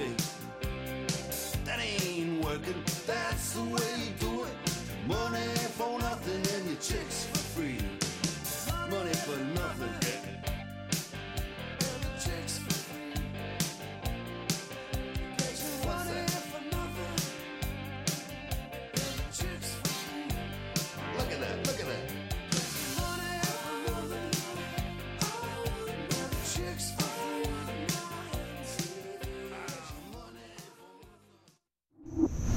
Primer movimiento. Hacemos comunidad con tus postales sonoras. Envíalas a primermovimientounam.gmail.com Nota Internacional. La guerrilla Ejército de Liberación Nacional y el gobierno colombiano anunciaron que ambas partes van a retomar el diálogo y confirmaron que el séptimo ciclo será en Venezuela del 8 al 22 de abril. Ambas delegaciones pusieron fin al congelamiento que había anunciado el Ejército de Liberación Nacional, el LN, el pasado 20 de febrero, tras informar que su contraparte ha cometido acciones violatorias a lo pactado en la mesa de conversaciones que llevan a cabo desde hace 15 meses. Este anuncio se dio tras eh, sostener una reunión que se desarrolló en La Habana con una prórroga semestral del cese al fuego y una suspensión temporal de los secuestros de la guerrilla del 24 al 26 de febrero. Además, la guerrilla se comprometió a suspender de manera unilateral y temporal las retenciones de carácter económico, como llama a los secuestros de civiles. Pues vamos a tener eh, un análisis sobre este proceso de paz en Colombia. Nos acompaña esta mañana Janet Valdivieso, periodista ecuatoriana que desde 2017 vive en Colombia, donde es periodista independiente, periodista, periodista freelance. Eh, Janet Valdivieso, muy buenos días. Eh, Qué gusto encontrarnos una vez más. Gracias por, por aceptar conversar con nosotros. ¿Cómo estás? Hola, ¿qué tal, Berenice y Miguel Ángel? Bien, gracias por la invitación. Muchas gracias, Janet. ¿Qué, qué, ¿Cuáles fueron las condiciones que permitieron reanudar el, el diálogo, el, los diálogos de, de paz, Janet? Bueno, fue realmente eh, que a solicitud de los países garantes y los acompañantes del proceso de, del ELN, entre los que están, pues, eh, como ustedes saben, Cuba, Venezuela, eh, la, Organización de las Naciones Unidas, una delegación, eh, estos acompañantes y países garantes solicitaron a, las partes a buscar una, una, un diálogo directo y poder superar este impasse, que no es el primero, eh, y que que logró superarse con esta reunión de, como de emergencia que, que se realizó en, en La Habana el 24 y del 24 al 26 de febrero pasados y ahí pudieron eh, retomar los diálogos después de haber hecho este anuncio de congelamiento de los diálogos por parte del ELN y de parte de la del gobierno también una reacción eh, diciendo que era una era estaba el ELN generando una crisis innecesaria eh, y a raíz pues de esta estos impases eh, los países pidieron esta reunión de emergencia y ahí fue que se superó y fue el anuncio mmm, que tú mencionabas respecto a que se va a retomar el séptimo eh, la séptima ronda de diálogos que se realizarán en Venezuela en abril. Entonces, digamos que por ahora eh, lo que se había anunciado como un impasse, una crisis, ya está superado por ahora. Uh -huh. Janet, ¿qué, ¿qué, llevó a este impasse? Eh, ¿Por qué estaba trabado el diálogo? ¿Qué alegan las partes? Bueno, pues eh, todo nace a raíz de un anuncio o de una solicitud de, de, un autor, una autoridad regional al sur del país, en el departamento de Nariño, donde esta autoridad, este gobernador, eh, hace un anuncio respecto a que está convocando a un diálogo eh, con uno de los de, de, las partes del de, de, ELN como como bien saben, es una guerrilla que tiene un mando unificado, pero su actuación es descentralizada, digamos que a diferencia de la otra guerrilla que actuaba en el país y que ahora está ya firmó la paz en el 2016, que eran las FARC, ellas tenían como un comando central y todas las decisiones eran verticales, eh, digamos, eh, eh, tenía otro tipo de organización y de gobernanza. El ELN, de otro lado, lo que tiene es como un comando central que toma las decisiones, pero tiene varios frentes en diferentes partes del país que tienen autonomía para tomar ciertas decisiones. Entonces, en este caso, eh, el gobernador, esta autoridad territorial desde regional del sur del país, había anunciado la posibilidad de hacer una reunión específica con el frente que está operando y que opera desde, desde hace mucho tiempo allá en Nariño, eh, lo cual fue visto como un intento como por eh, desconocer eh, o hacer unas mesas paralelas entre estas esta esta participación digamos de este frente del sur del país con la mesa nacional que se está llevaba que se está llevando en, por ejemplo en Cuba o después en Venezuela entonces como que el ELN anunció que esto era como una forma de, de poner eh, en crisis eh, los diálogos de desconocer eh, la autoridad de la delegación central, por llamarlo de alguna forma nacional, y promover estos diálogos regionales que para ellos pues no fue bien visto. Eh, ahí se habla mucho también de cómo es eh, la actuación regional del ELN en ciertas zonas del país, por ejemplo, en la frontera con Venezuela, en, Arauca, en una zona que se llama Arauca, hay otro frente muy fuerte que está operando en el Pacífico, en la zona del, en el departamento del Chocó, y en este caso esta, esta, este frente que les hablo del sur del país también tiene unas operaciones específicas allá. Entonces, eh, eh, desde varias voces se han hablado de la necesidad también de darle cierta característica regional a estos eh, y participación eh, de actores de cada región, porque las dinámicas responden a diferentes cosas, porque los actores incluso son diferentes, hay zonas donde operan los llamados disidencias de las FARC, por ejemplo, eh, no solo el ejército contra el ELN, ahora recordemos que están en un cese al fuego ahorita bilateral, entonces con el ejército y el ELN no pasa nada, pero en algunas zonas también actúan los paramilitares o pues, eh, un grupo que se hace llamar los auto, el ejército de autodefensas gairanistas de Colombia. Que es un grupo narco-paramilitar, y en otras zonas están las disidencias de las FARC, que son grupos que no se eh, acogieron al acuerdo de paz. Entonces, en cada región la dinámica es diferente y la justificación, digamos, era poder como sin, eh, acotar esas, esos diálogos a zonas específicas, pero eso no fue visto, no fue bien visto por el ELN y fue ahí que que, pasó esto, esta última crisis que estamos comentando.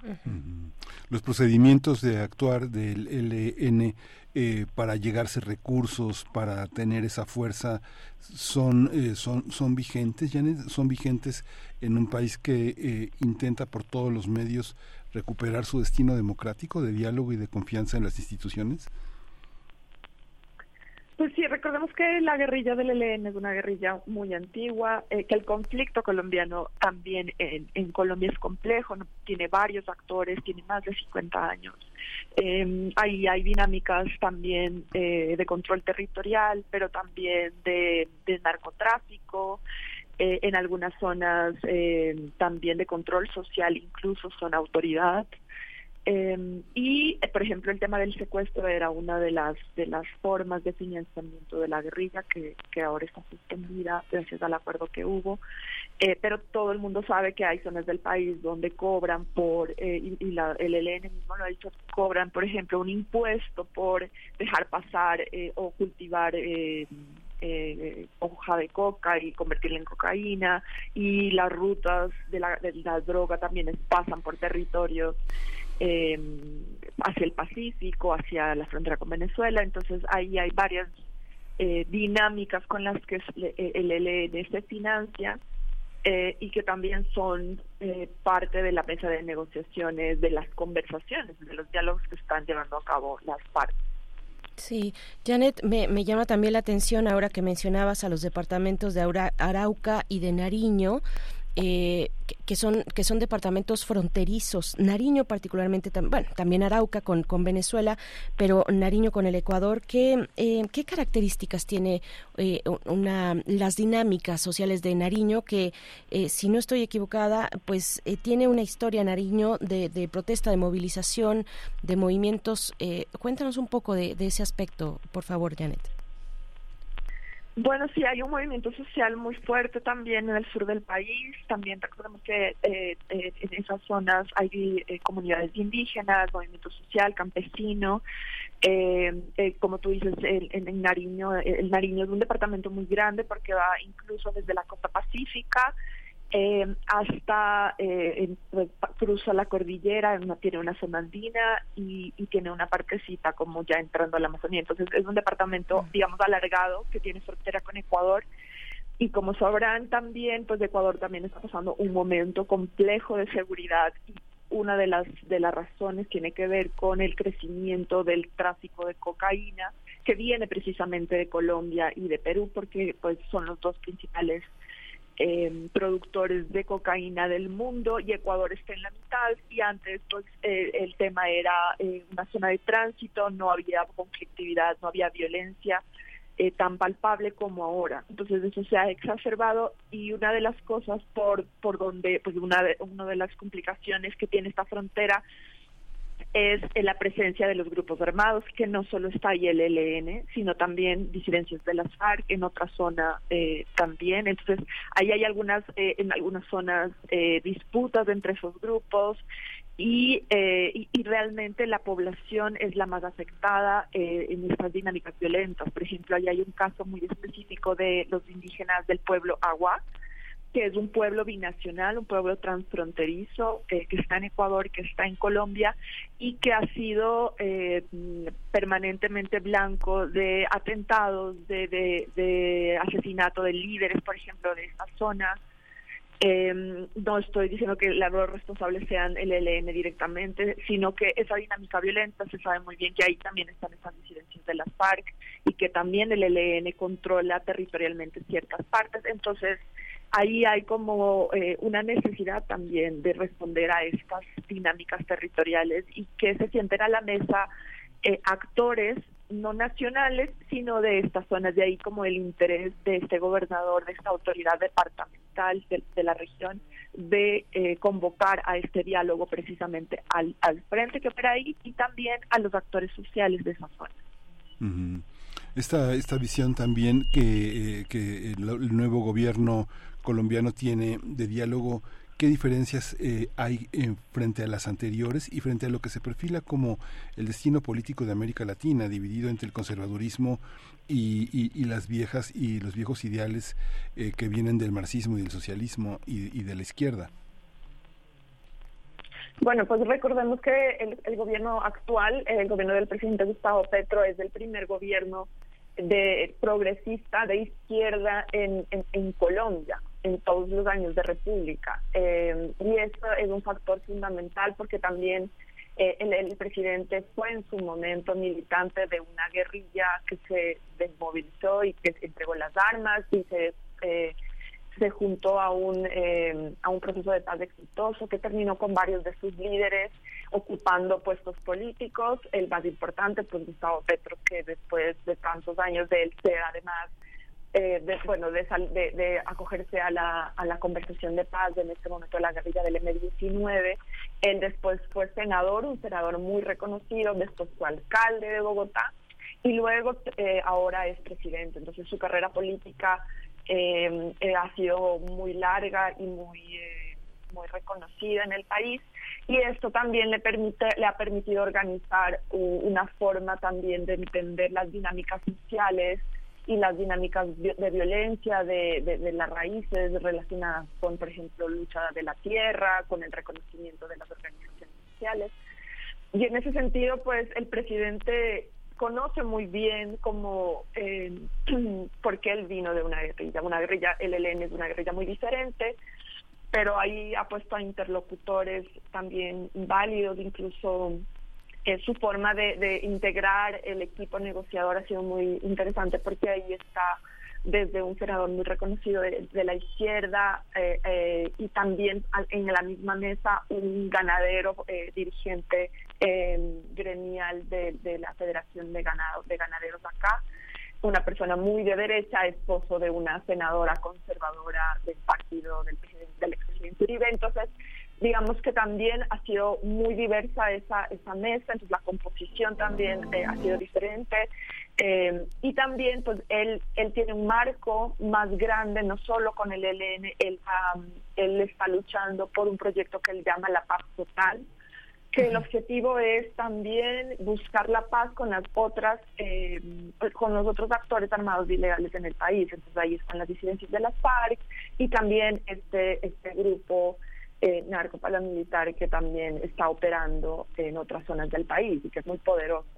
Entonces, digamos que el ELN no es el único actor y que el gobierno del presidente Petro lo que está buscando es eh, que lleva adelante otros diálogos eh, también con estos otros actores y esa es una característica muy específica, ¿no? Una vez que las FARC ya firmaron la paz en el 2016 y está en este proceso también de implementación del acuerdo y de muchas cosas que todavía están pendientes, a la, a la par también está llevando estos diálogos paralelos con diferentes actores. Entonces creo que esa es una característica muy específica del gobierno. Sí, Janet, pues muchas gracias. Gracias también por mencionar esta, esta visión de, de la paz total que está ahí inserta, que es la que vislumbra el presidente Petro, eh, presidente que ha tenido pues semanas difíciles o no sé si meses difíciles o desde el 2022 que tomó en agosto eh, el eh, ya como presidente de, de, de Colombia, pues ha sido muy complicado, muy adverso su, su periodo, su gestión actualmente con esta eh, pues este rechazo de la terna de candidatas a fiscal de la nación que pues no no termina de decidir la Corte Suprema de Justicia y, y bueno no no no hay un perfil hasta donde entiendo eh, de la de la terna que envió Petro un perfil que pues pudiera satisfacer eh, lo que la Corte Corte Suprema de Justicia está pensando para ese para para ese para ese lugar político también bueno de político judicial eh, tan tan importante. Janet muchas gracias por esta conversación como siempre Bueno, gracias a, ustedes, Berenice y Miguel Ángel. Que tengan buen día. Muchas gracias. Muchísimas gracias. Nos vamos a despedir de esta hora, de la, además de despedirnos de la radio Nicolaita, nos despedimos de ustedes para continuar eh, en, en, en unos minutos más. Vamos a despedir con música de Led Zeppelin Heartbreaking.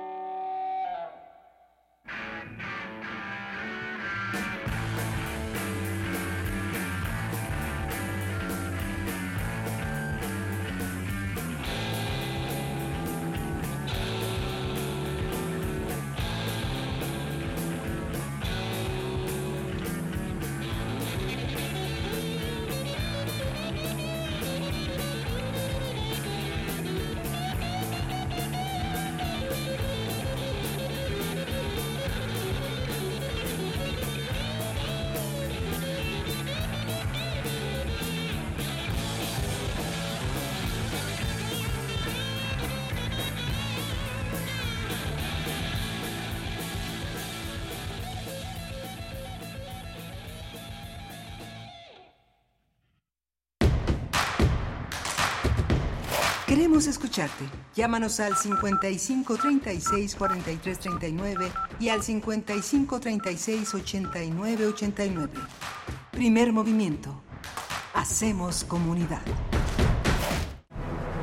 Vladimir Ilich Ulyanov, Lenin, Precursor de la Revolución Rusa, 2024. 100 años de su fallecimiento.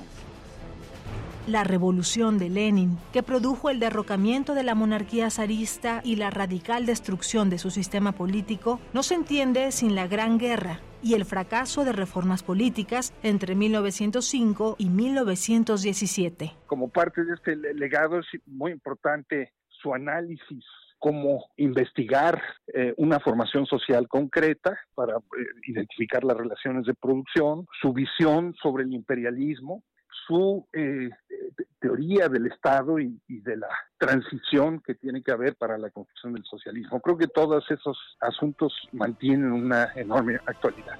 Luis Hernández Navarro, escritor y periodista. Lenin. 96.1 FM. Radio UNAM. Experiencia sonora. Delitos electorales son aquellas acciones que buscan alterar los resultados en las elecciones. Nuestra misión como Fiscalía Especializada en materia de delitos electorales es investigar y perseguir los delitos electorales federales. Denúncialos a la FICEL a través de FICETEL al 800-833-7233 y ficenet.fgr.org.mx. Fiscalía General de la República. Si tramitaste tu INE en el 2022 y no la recogiste, tienes hasta el 29 de febrero para hacerlo. Si no lo haces, será destruida porque así lo establece la ley y perderás tu registro en el padrón electoral. Evita realizar nuevamente el trámite. En las próximas elecciones, tu decisión es importante. Y recoger tu INE también. INE.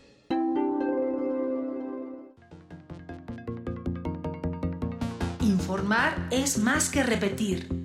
Es necesario analizar los sucesos. Prisma RU.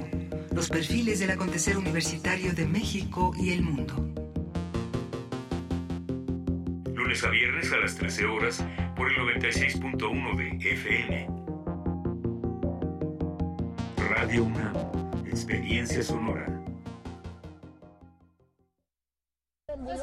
El sobrepeso del lujoso penthouse que la directora y dueña del colegio Repsamen construyó en el cuarto nivel del edificio escolar provocó el derrumbe del edificio y cobró la vida de 19 niños y 7 adultos en el sismo del pasado 19 de septiembre. Una trave del metro de la Ciudad de México colapsó sobre Avenida Tláhuac la noche del lunes entre las estaciones Olivos y Tezonco de la línea 12. Una parte de la estructura elevada para sostener el tren cayó la mañana de este martes cerca de la zona de observatorio. A este gobierno se le está cayendo la Ciudad de México. El cambio positivo es posible para toda la Ciudad de México. PAN. México es un país de sueños, ilusiones, esperanza y aspiraciones. Somos el país de las ideas. Nos enorgullecen nuestras tradiciones, paisajes y familias. Las y los mexicanos anhelamos a tener un país seguro, competitivo, productivo, con oportunidades para todas y todos. Vemos en la niñez nuestro futuro, en nuestros adultos el pasado, sin perder de vista nuestro presente. Nada ni nadie nos puede detener. Somos un partido de innovaciones. Somos de izquierda, la verdadera izquierda. Somos PRD.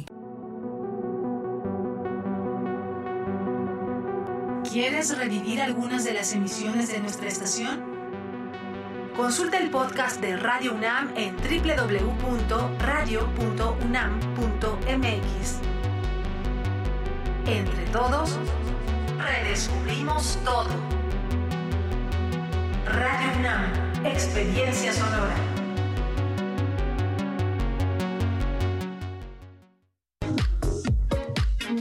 Soy candidata en estas elecciones, pero no me permiten realizar mi campaña política.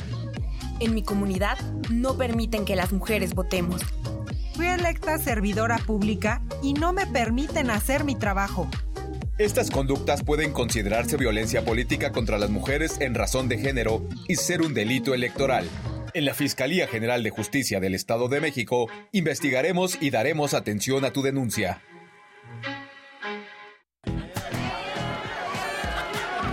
El sorteo, felicidades. Oye, ¿y qué estamos celebrando? Pues que voy a ser funcionaria de casilla. México celebra cuando le abres la puerta a la democracia. Si sales sorteada o sorteado, ábrele la puerta al CAE. Será un honor verte en las casillas el próximo 2 de junio. En estas elecciones, tu decisión es importante. INE.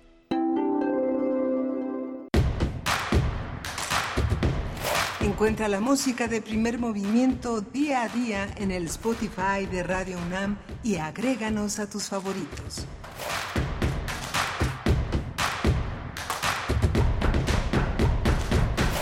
Son las nueve de la mañana con cinco minutos en esta Ciudad de México. Estamos en primer movimiento, la nave que navega en las aguas procelosas de Radio UNAM. Está, hoy está Antonio Beltrán en el control de la cabina, en los controles técnicos, Rodrigo Aguilar en la producción ejecutiva, mi compañera Bernice Camacho en la conducción. Querida Bernice, buenos días. Muy buenos días, Miguel Ángel Quemay, nueve con cinco minutos. Pues sí, ya estamos de vuelta en esta mañana de miércoles. Saludos también a nuestros compañeros del Servicio Social, Eduardo Jimena Alemán, que están del otro lado del cristal. Pues bueno, vamos a iniciar en esta mañana. Por supuesto, viene la poesía necesaria y en la mesa del día la publicación del el primer tomo de televisión universitaria, la UNAM y la TV, que aborda este primer tomo el periodo de 1950 a 1984. Estaremos conversando con uh, eh, una de sus autoras, la, la, doctora eh, Magdalena Costa Urquidi, que fue directora de programación y producción en Canal 11, directora general de la Cineteca Nacional, de Canal 22, ya más recientemente directora general del Canal Judicial, defensora de audiencias en TV y Radio UNAM. Y bueno, pues estaremos con ella conversando sobre esta publicación que hace una revisión histórica de eh, la televisión universitaria, eh, su, el desarrollo de sus contenidos a lo largo de la historia. Y bueno, pues estaremos, estaremos conversando para la mesa del día sobre este tema.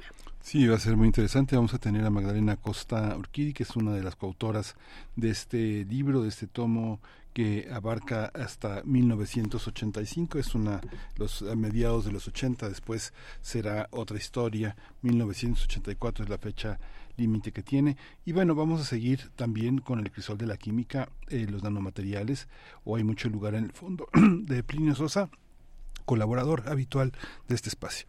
Por supuesto, pues quédense, quédense con nosotros. Fíjense que, bueno, antes de ir con la poesía necesaria, quiero compartirles rápidamente, rápidamente, que estoy muy emocionada porque el día de ayer por la noche tuve un encuentro cercano con un cacomixle, con un cacomixle, eh, y eso me da motivo para, bueno, para compartirlo porque fue muy noche, por ahí de las once y media de la noche y no tenía con quién compartirlo. Yo estaba eufórica y me puse a buscar y, de la manera, pues, de, de, desahogar esa emoción y esa euforia. Y entonces encontré el proyecto Cacomixle, que seguramente muchos de ustedes identifican. Es un proyecto de la UNAM que eh, es Cacomixle Vecinos Nocturnos. Eh, es un proyecto que busca registrar a los cacomixles y también a los murciélagos en la Ciudad de México. Es un proyecto que está asociado al Laboratorio de Ecología y Conservación de Vertebrados Terrestres del Instituto de Ecología de la UNAM. Y bueno, pues eh, los cacomixles, que son estos animalitos nocturnos, un, un adulto no pesa más de un kilo, eh, eh, son eh, estos animalitos, son mamíferos, omnívoros, con ojos grandes, con ojos grandes, con una cola muy peluda y anillada, eh, su cuerpo, eh, la cola puede ser mm. más grande, de hecho, el cuerpo no, no tiene una, una longitud mayor a 50 centímetros, son animales nocturnos y en estos meses, en el mes de febrero, marzo también, se encuentran en su eh, etapa de apareamiento, así es que podríamos verlos, cada vez hay más cacomixles, se han adaptado muy bien a las condiciones urbanas de la capital y bueno, son nuestros vecinos nocturnos. Si ustedes han tenido encuentros también con cacomixles y no saben qué hacer con esa experiencia, además de además de eh, pues comentarla con sus cercanos eh, nos dicen por acá nos dice el productor Rodrigo Aguilar que aquí en Radio UNAM ha visto cacomixles también la semana pasada eh, por la noche, por ahí andaba en los tejados, en el techo eh, de Radio UNAM, es cada vez más común. Entonces, bueno, este proyecto Cacomixle, Vecinos Nocturnos de la UNAM, tiene eh, su cuenta de Facebook y también en X. Ahí ustedes en X se encuentran como arroba vecino, vecinos nocturno, así, vecinos nocturno y pueden ahí inmediatamente si van a su cuenta, a la cuenta de X, eh, van a encontrar eh, el, cuestionario, digamos, donde ustedes pueden registrar tanto avistamientos de murciélagos como los encuentros con los cacomixles. Es un cuestionario que yo hice ayer, el día de ayer, muy rápido. No tenía fotografía porque son muy muy tímidos estos estos animalitos, muy muy tímidos y bueno, no no iba a perder la oportunidad de observarlo eh, y, e ir mientras por mi por mi teléfono para para sacar fotografías. Yo no tengo fotografías, pero sí pude registrar este encuentro, un pequeño cacomixtle que se acercó a mi, a mi ventana y que eh, bueno pues eh, ahí en esta en este sitio electrónico bueno en estas cuentas de el proyecto Cacomixle ustedes pueden hacer el registro a través de un cuestionario de un formulario. Ahí van a poner algunos los datos no eh, de, de la fecha y hora del avistamiento la ubicación también y bueno algunas otras condiciones para hacer su registro y, bueno, contribuir con esto al proyecto Cacomixle. Miguel Ángel, ¿tú has visto Cacomixles por acá? Sí, varias veces en la Condesa, en, la calle de Michoacán, hay un Cacomixle que se da sus vueltas y hay un hurón. Son muy parecidos. Son muy parecidos los hurones. Son, de, son una familia muy grande. este Por lo menos hay seis especies que se parecen. Y hay un proyecto de crianza de Cacomixles y de y de hurones que, que son suelen escaparse, suelen ser muy muy evasivos, ¿no? Y sí es imposible tomarles fotos. Es, tienes que ser así como un, turista, un turista como suelen ser muchos turistas japoneses que traen la cámara incorporada, este, para poder tomar una foto, pero es muy difícil y son nocturnos. Sí. Son nocturnos, salen en la noche. Es muy triste de pronto ver que bueno, mucha gente conduce muy rápido en la noche y hay reportes de estos animalitos atropellados. Sí, sí, sí hay esos reportes. Son, son muy ágiles también los cacomix, les pueden trepar muy bien los árboles eh, y comen un poco de todo, aunque se alimentan de pequeños roedores, de ratones, también de insectos, pero algunas bayas, algunos eh, frutos y bueno, pues yo creo que voy a poner una pequeña camarita ahí en el lugar donde apareció el cacomixle, eh, que es un pequeño jardincito que hay en la casa de todos ustedes, que es mi casa y su casa también y bueno, pues yo creo que voy a poner una pequeña camarita porque lo que yo hice y no sé, creo que no es correcto, pero tengo un platito de croquetas afuera de esa puerta, de esa ventana eh, y, es un, platito de croquetas para un gato que eh, pues de pronto nos visita y que pues estaba en los huesos hace unos 6, 7 meses, ahorita ya está más repuestito y yo creo que a partir de ahí el cacomixle se acercó y está comiendo algunas de esas, de esas croquetas, lo cual no es correcto porque bueno, eh, interrumpimos su, su, dieta, su capacidad de cazar, en fin, pero pues sí, sí, sí, sí me, si me animo a hacer ese, ese proyectito de ponerle una camarita ahí en ese sitio del jardín, pues ya les estaré comentando. Mientras tanto, pues quedan invitados a que si ustedes han tenido avistamientos o acercamientos con los cacomixles o los murciélagos también, los puedan registrar en este proyecto arroba vecinos nocturno, tanto en Facebook como en X antes Twitter. 9 con 13 minutos. Bueno, después de esta experiencia no me lo podía quedar yo en mi, en mi como dicen, mi pecho no es bodega y tenía que compartirlo con alguien y en este caso con todos ustedes. Vamos vamos, con la poesía necesaria. Es hora de poesía necesaria. El escritor Francisco Hernández fue galardonado con el premio al mérito literario Rosario Castellanos 2023 que otorga el Senado mexicano. Francisco Hernández, veracruzano, nació en San Andrés Tuxtla en el 46, 1946 y bueno, pues este reconocimiento se suma a una trayectoria de premios, el Aguascalientes de Poesía, el Mazatlán de Literatura, el Javier Villaurrutia, el Nacional de Ciencias y Artes y bueno, la ceremonia de entrega en sesión solemne tendrá lugar el próximo 13 de marzo en el Senado de la República. Eh, les comento también que la UNAM tiene eh, publicó su material de lectura ya hace varios años, su material, el material de lectura de Francisco Hernández, que está como todos los materiales en, libre consulta y bueno, pues ahí eh, podrán también, además de esta selección de, de poemas del material de lectura, pues consultar siempre es muy disfrutable, me parece, consultar la nota introductoria a cada uno de los materiales de lectura y en este caso la nota introductoria fue realizada por Alberto Paredes. Eh, bueno, pues página en tu nombre es el título de este poema de Francisco Hernández. Enhorabuena por este importante reconocimiento. Vamos con la poesía. Página en tu nombre. Tu nombre se puede morder como manzana. Huele a mango de Manila y a naranja china. Me deja la lengua morada, al igual que el chagalápoli y la escobilla. Lo trituro y respiro hierbabuena. Al separarlo estalla una granada, crece a la altura de la flor de caña, es la enredadera que sube por la cerca o se extiende a ras de patio, perseguidor de coralillos, sandías y verdolagas. Si lo agito, escucho el agua que lo llena. Si se lo doy al loco de la casa, volará a la punta del cerro y lo hará flauta. Para librarme de la oscuridad lo conservo en un frasco. Con la luz que despide se ilumina esta página.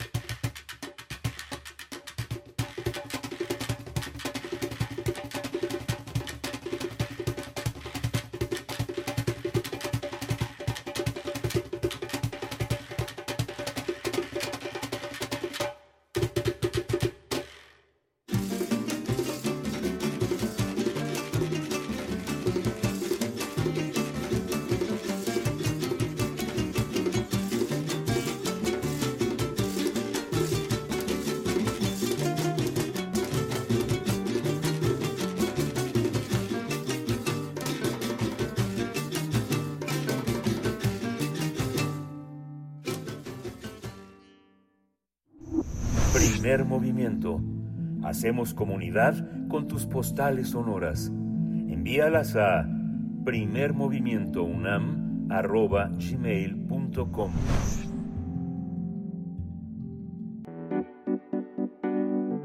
La mesa del día.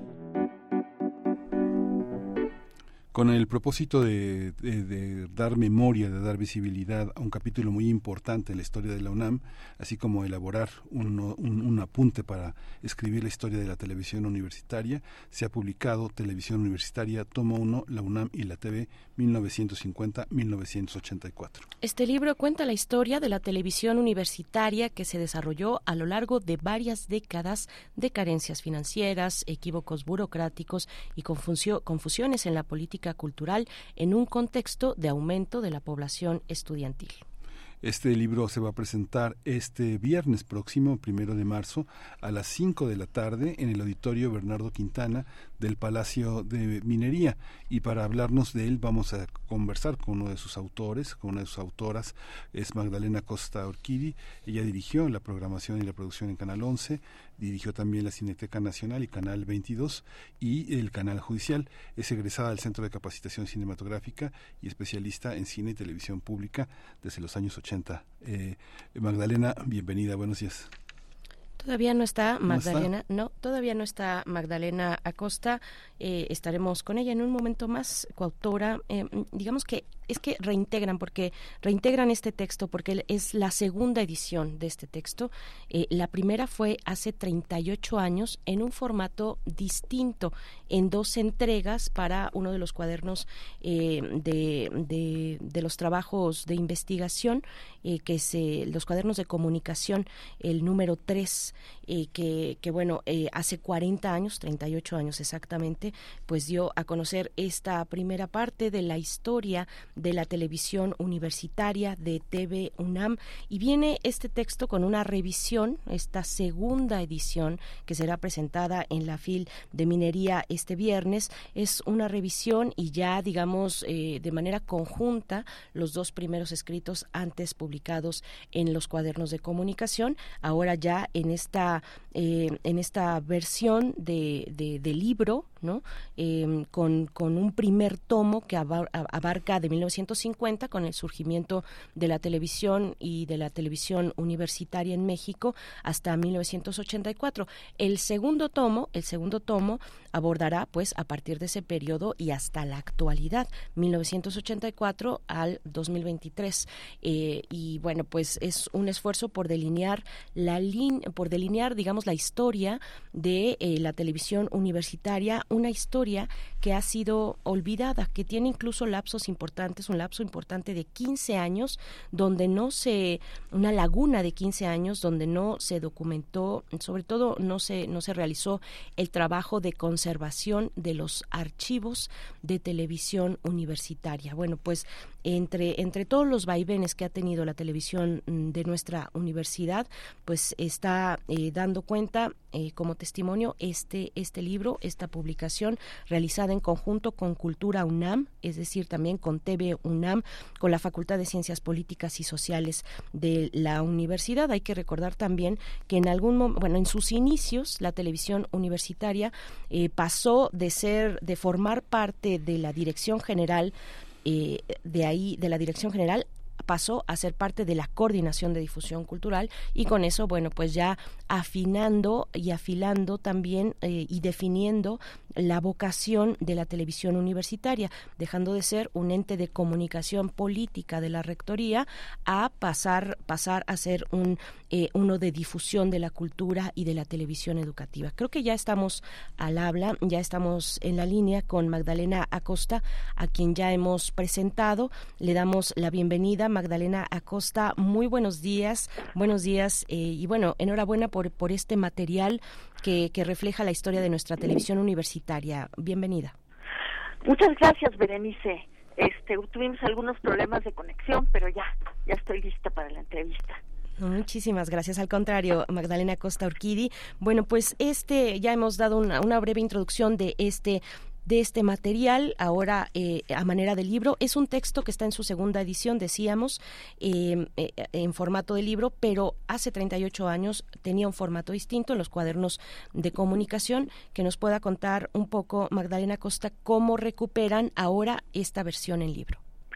Sí, Mira, ahorita hay una coyuntura muy interesante porque es, es como casi casi como si fuera un arco dramático.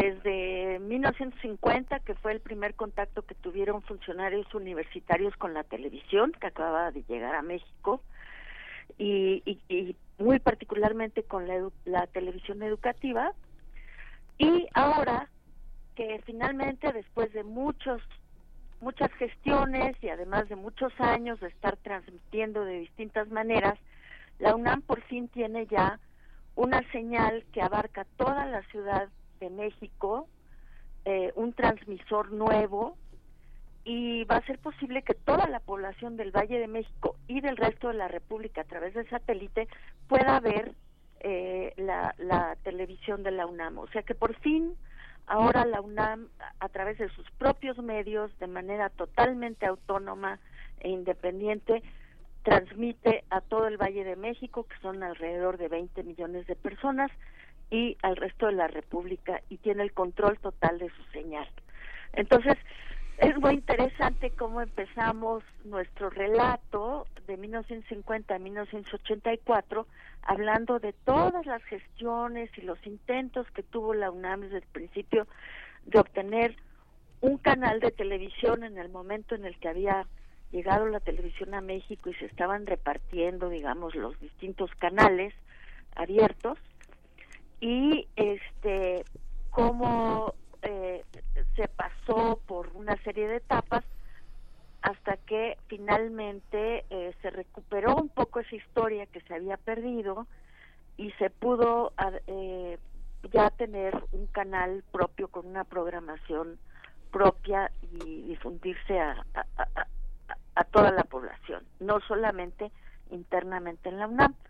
Entonces, cuando hicimos esta investigación, que fue en 1984, se estaba discutiendo la conveniencia de renovar el convenio con la UNAM y Televisa, un convenio que había iniciado en los setentas eh, por una coyuntura que fue la, la huelga que hubo de cuando se creó el, el sindicato de trabajadores de la UNAM y eh, pero que de alguna manera se perpetuó entonces toda la experiencia anterior que había tenido en la UNAM precisamente a través de Radio UNAM en la televisión que eran programas eh, pues muchos programas como de entrevista con profesores notables de la de la UNAM, pero también experimentos eh, televisivos para la época de teatro universitario y teatro estudiantil se perdió y se y la televisión universitaria este, se volvió pues clases por televisión no eh, no sé si recordarán ustedes divulgación de temas y tópicos e introducción a la universidad, que eran como cátedras que daban algunos maestros, probablemente la mayoría de asignatura eh, de distintas facultades, y que se lanzaban al aire para cubrir los tiempos oficiales de la televisión eh, comercial, sin ton ni son, y este y bueno se pretendía que con eso se estaban cumpliendo varias funciones eh, educativas y culturales de la universidad.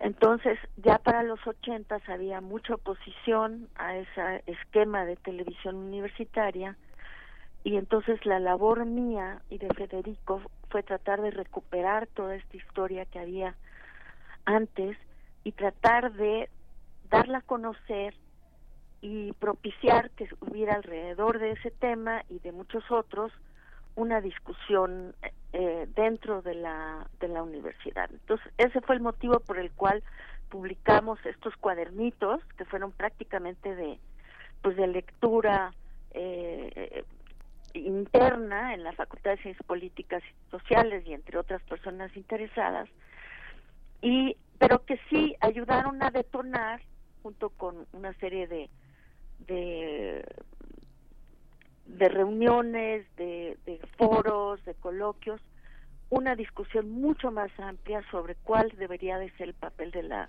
televisión en la universidad. Y eso pues eh, es, digamos, lo que se ha estado tratando de hacer a lo largo de los siguientes años. Eh, Federico y yo estamos trabajando en este momento en el tomo 2 de esta historia que abarcará hasta 2023, desde 1985, y donde ya damos cuenta de todos los pasos que siguió la televisión en la universidad a través de los distintos rectores, de la visión que ellos tenían y de los distintos directores que ha tenido.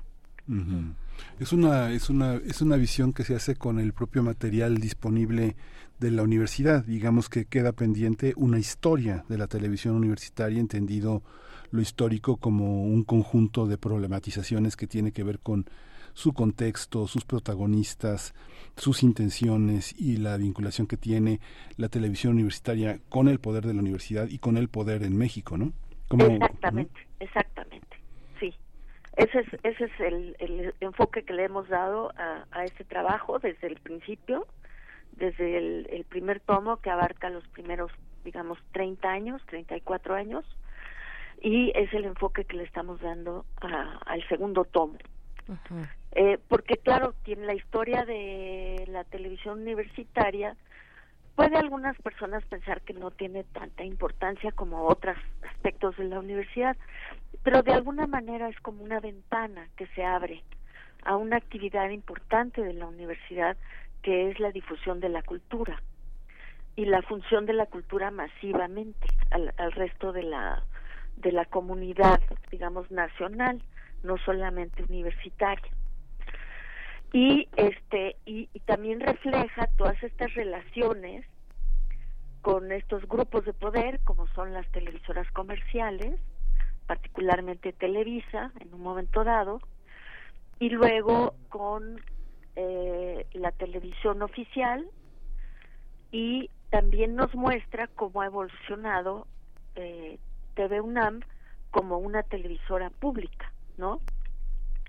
A través de los cambios que ha tenido la legislación, ¿no? Muy notablemente, en, desde 2014, que es cuando ya pudo obtener una concesión, la 20.1, eh, para poder, poder cubrir por televisión abierta una parte de la Ciudad de México. Ahora esa cobertura se amplía con un transmisor ubicado en el Cerro del Chiquihuite, como todas las otras televisoras, y ya podrá eh, tener control directo sobre su propia señal. Entonces, eso es muy importante.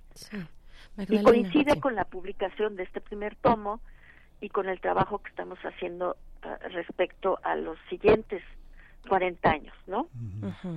Eh, un evento importante también, lo mencionábamos antes de entrar con usted al aire, es, eh, digamos, más de tipo formal, pero con múltiples implicaciones, cuando la televisión universitaria pasó de ser, de ser parte o de estar albergada, alojada en la dirección general eh, y pasó a la coordinación de difusión cultural. Esto es lo que nos va narrando el libro también, y con eso, pues, definir una vocación, ¿no? Dejando de ser ente, ente de comunicación política de rectoría y definirse hacia la difusión de la cultura y la televisión educativa. ¿En qué contexto se da ese este momento, este traspaso? Mira, cuando, cuando estaba en auge el convenio de la UNAM con Televisa, se creó una dirección de divulgación universitaria que realmente dependía de la rectoría, no dependía de difusión cultural. Entonces, en, en esos años, fueron varios años que existió esta dirección de divulgación universitaria, fue hasta 1985 que, eh, eh, que esa dirección, eh, digamos, se fusionó con otras instancias que hacían televisión educativa en la UNAM, particularmente el CUPRA, que era el Centro Universitario de Producción de Recursos Audiovisuales, y eh, entonces se creó la Dirección General de Televisión Universitaria. Y unos años más tarde, el doctor eh, José Sarucán eh, decidió que pasara a difusión cultural. Para entonces, pues ya mucha gente había pedido que regresara a difusión cultural, porque en sus orígenes había sido parte la, digamos, la producción televisiva, la incipiente producción televisiva que hubo en los 50 y los 60 era parte de Radio UNAM, que tenía un departamento que se llamaba Radio, Televisión y Grabaciones. Y entonces este regreso a difusión cultural creo que fue muy, muy importante, porque ya se integró a una de las funciones sustantivas de la UNAM de una manera orgánica, ya empezó a colaborar con otras áreas de difusión cultural y a tener una interacción también con otras áreas de la universidad, como la, lo que es la investigación científica, la, la investigación humanística, para producir eh, programas de muy alta calidad o de mejor calidad que las que estaba haciendo anteriormente a través de las televisoras privadas. Entonces sí creo que es un hito muy importante y es el primer paso que se dio para que la UNAM eh, pudiera eventualmente ya tener su, su canal propio de televisión hay una hay una parte Magdalena que bueno es, interesante ver cómo eh, cuáles son las consecuencias de que haya se haya alineado en las funciones de la universidad y no se haya vuelto una televisión competitiva con toda la con toda la con toda la manipulación que desde los años 60 está está está presente en la televisión mexicana. Digamos que la televisión empieza la televisión universitaria empieza como con una con una enorme capacidad de circuito cerrado la facultad de medicina lo tiene inicia su transmisión en 1961 en los canales en los canales de, la, de la televisión privada fundamentalmente. Luego, en, del 65 al 68 hay un hueco, hay un hueco enorme en las transmisiones de la universidad. Empiezan a transmitir en Canal 11 de enero hasta los hasta el movimiento del 68 bajo la rectoría de Pablo González Casanova y después se apaga. Digamos que esa irrupción, ese movimiento universitario no, no, no desemboca en una televisión más politizada, más crítica, sino que toma, toma la batuta pues toda esta televisión que veíamos sonrisas, sonrisas colgate, este, las ediciones de Musart, Viruta y Capulina, los polivoces, en el 69 la aparición de Siempre en Domingo, no hay manera que la televisión universitaria compita. Y luego está la parte de Canal 11, y luego la televisora del Estado después, que no toca el, el tema del libro, pero Canal 22, ¿cómo, cómo juega ese papel una televisión de una universidad que es, que es tan participativa, tan política en sus, en sus raíces, Magdalena?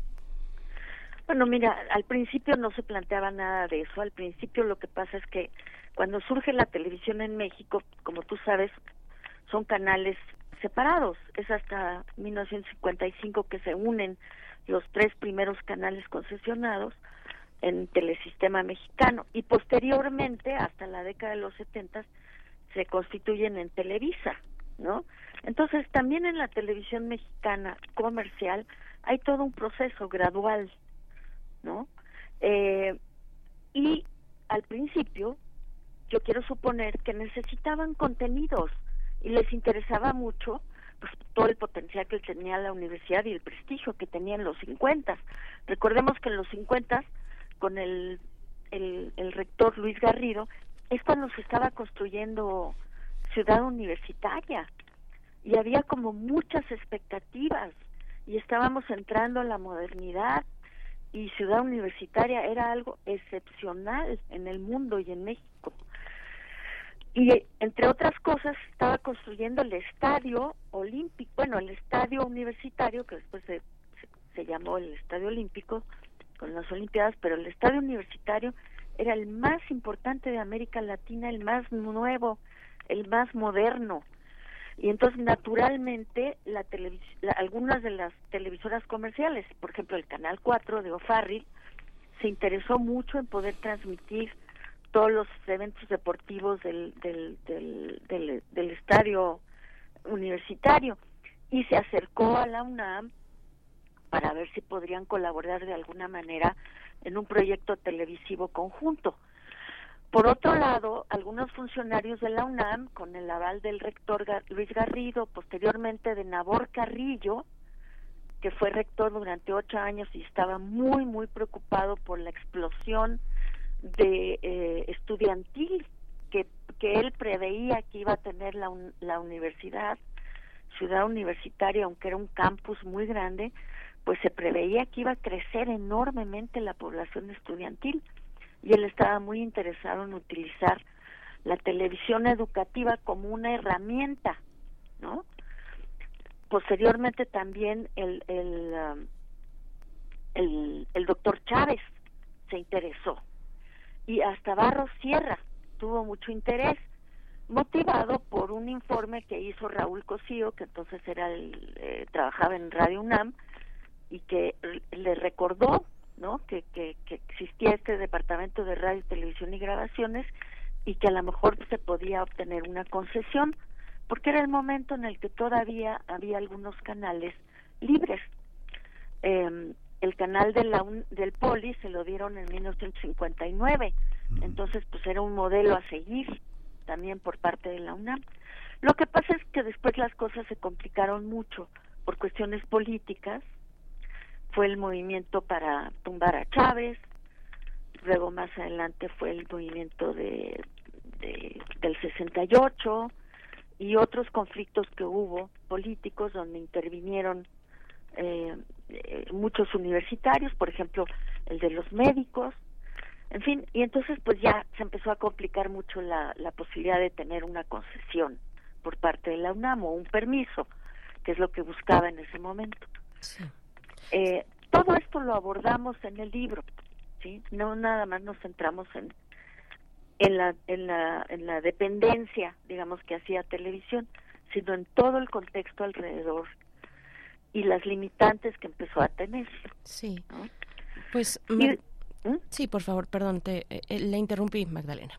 No, y después, bueno, pues sí, hubo momentos en el que ya, eh, eh, digamos, eh, la UNAM se tuvo que concentrar en otras cuestiones muy, muy importantes, ¿no?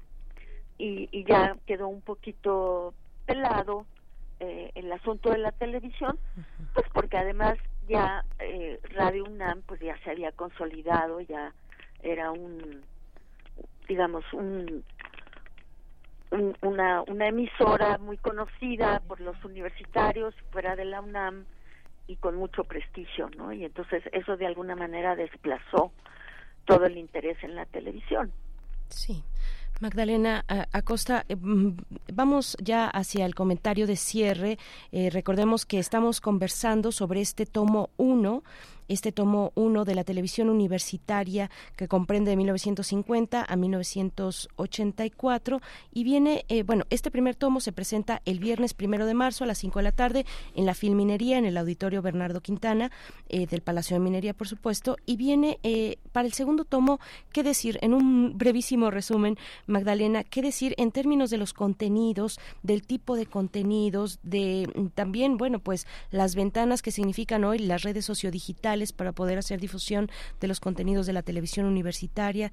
Eh, desde antes incluso eh, otro vínculo importante ah, eh, también es la filmoteca de la UNAM, esencial para poder hacer las transmisiones, las proyecciones de las de, del material cinematográfico que alberga la filmoteca de la UNAM. ¿Qué decir en un breve comentario, Magdalena? Pues sí, mira, ha sido para nosotros muy interesante revisar toda la historia de los últimos 40 años, pensamos que iba a ser fácil, pero no tanto porque son muchísimos años eh, y, y, muchos distintos directores y todo, pero sí vemos como, y es algo que caracteriza, caracteriza mucho a la UNAM, eh, a diferencia de otras televisoras públicas, la UNAM como que tuvo muy claro desde los ochentas qué es lo que quería hacer con la televisión. Al principio tenía también eh, la labor, digamos, de, de, de, extender eh, cuestiones educativas a través de la televisión abierta, pero ya con la con la incorporación del internet, pues eso ya pasó a, a un segundo plano y ahora desde digamos desde eh, la década del 2000 en adelante se ha dedicado a la difusión cultural a través de la televisión abierta y se ha dejado que la parte educativa la lleven a cabo las escuelas, facultades y otros centros que tiene la universidad con la herramienta de la Internet, que es realmente mucho mejor que la televisión abierta para esos fines, porque permite la interactividad. Entonces, la combinación de videos y eh, internet pues es es una herramienta formidable educativa, ¿no? Y eso le ha permitido a TV UNAM en las últimas décadas pues ya dedicarse de, de lleno a interactuar con las otras áreas de difusión cultural de la UNAM y con las áreas de investigación y de tanto humanística como como de científica para difundir, para divulgar lo que se hace en la UNAM, ¿no? y proyectarlo hacia el exterior y eso en ese sentido ha sido muy muy importante.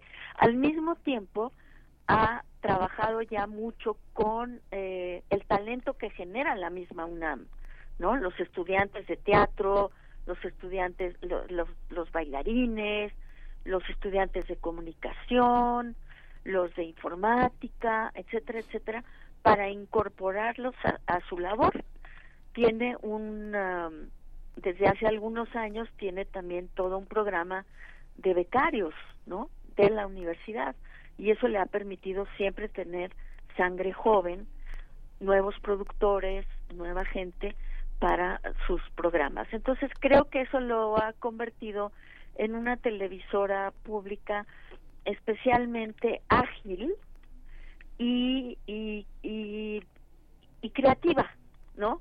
Al mismo tiempo que le ha permitido segur, seguir una línea eh, eh, eh, sin interrupciones como ha sucedido muchas veces en otras áreas de la de la función pública no por ejemplo en, muy particularmente en la televisión pública de repente vemos enormes retrocesos no cuando hay un cambio de gobierno o un cambio de dirección.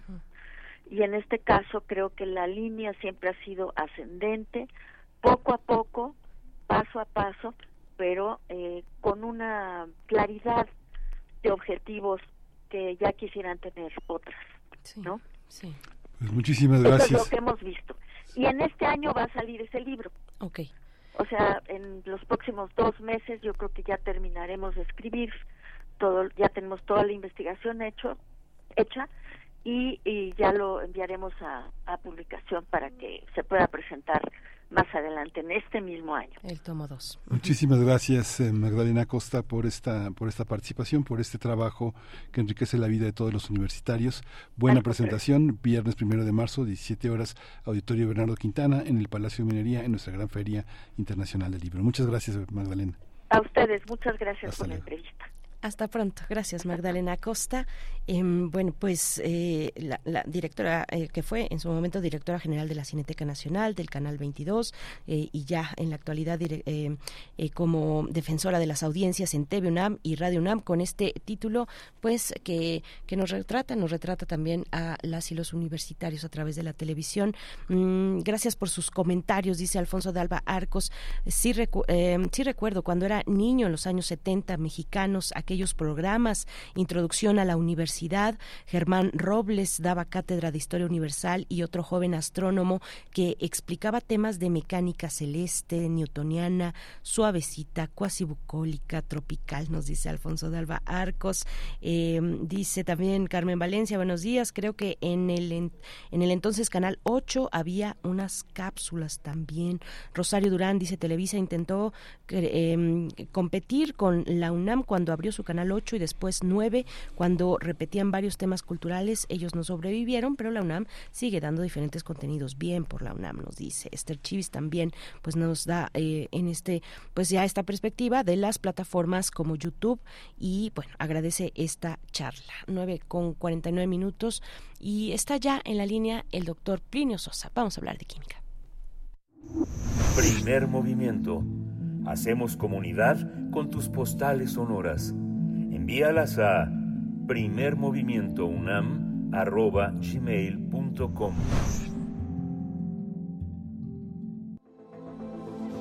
El crisol de la química.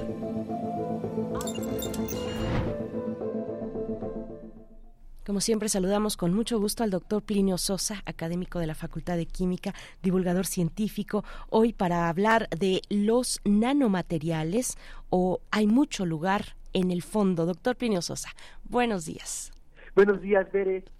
¿No se anda por ahí Miguel Ángel? Sí, aquí ando, doctor. Buenos días. Miguel Ángel, buen día. Los nanomateriales son materiales cuyas partículas tienen un tamaño de entre 1 y 100 nanómetros, en al menos una dimensión. Un nanómetro es una mil millonésima de metro. Para que la audiencia de primer movimiento se pueda dar una idea de cuánto es un nanómetro, se podría hacer este experimento mental. Toma algo de un metro de longitud, pártelo en mil pedacitos idénticos. Toma uno de esos pedacitos y pártelo en un millón de cachitos iguales. Bueno, ahora sí, cada uno de esos cachitos mide un nanómetro de longitud.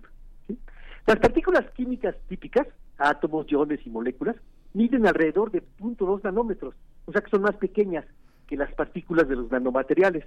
En cambio, las células son más grandes que los nanomateriales, miden más de mil nanómetros, es decir, más de una micra.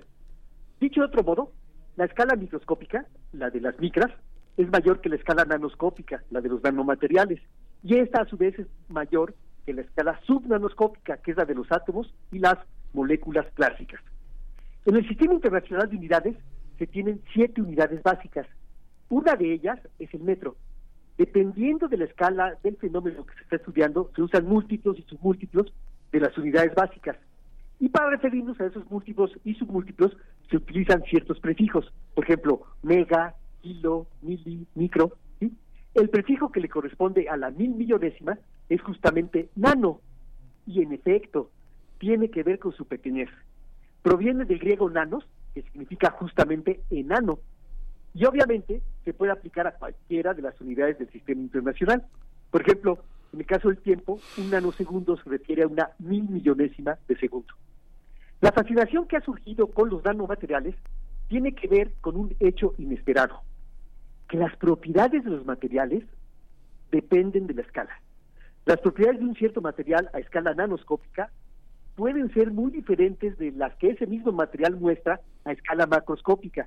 Por ejemplo, el cobre, que es opaco en la escala macro, se hace transparente en la escala de los nanómetros. Una sustancia no muy reactiva como el aluminio se puede convertir en un poderoso combustible.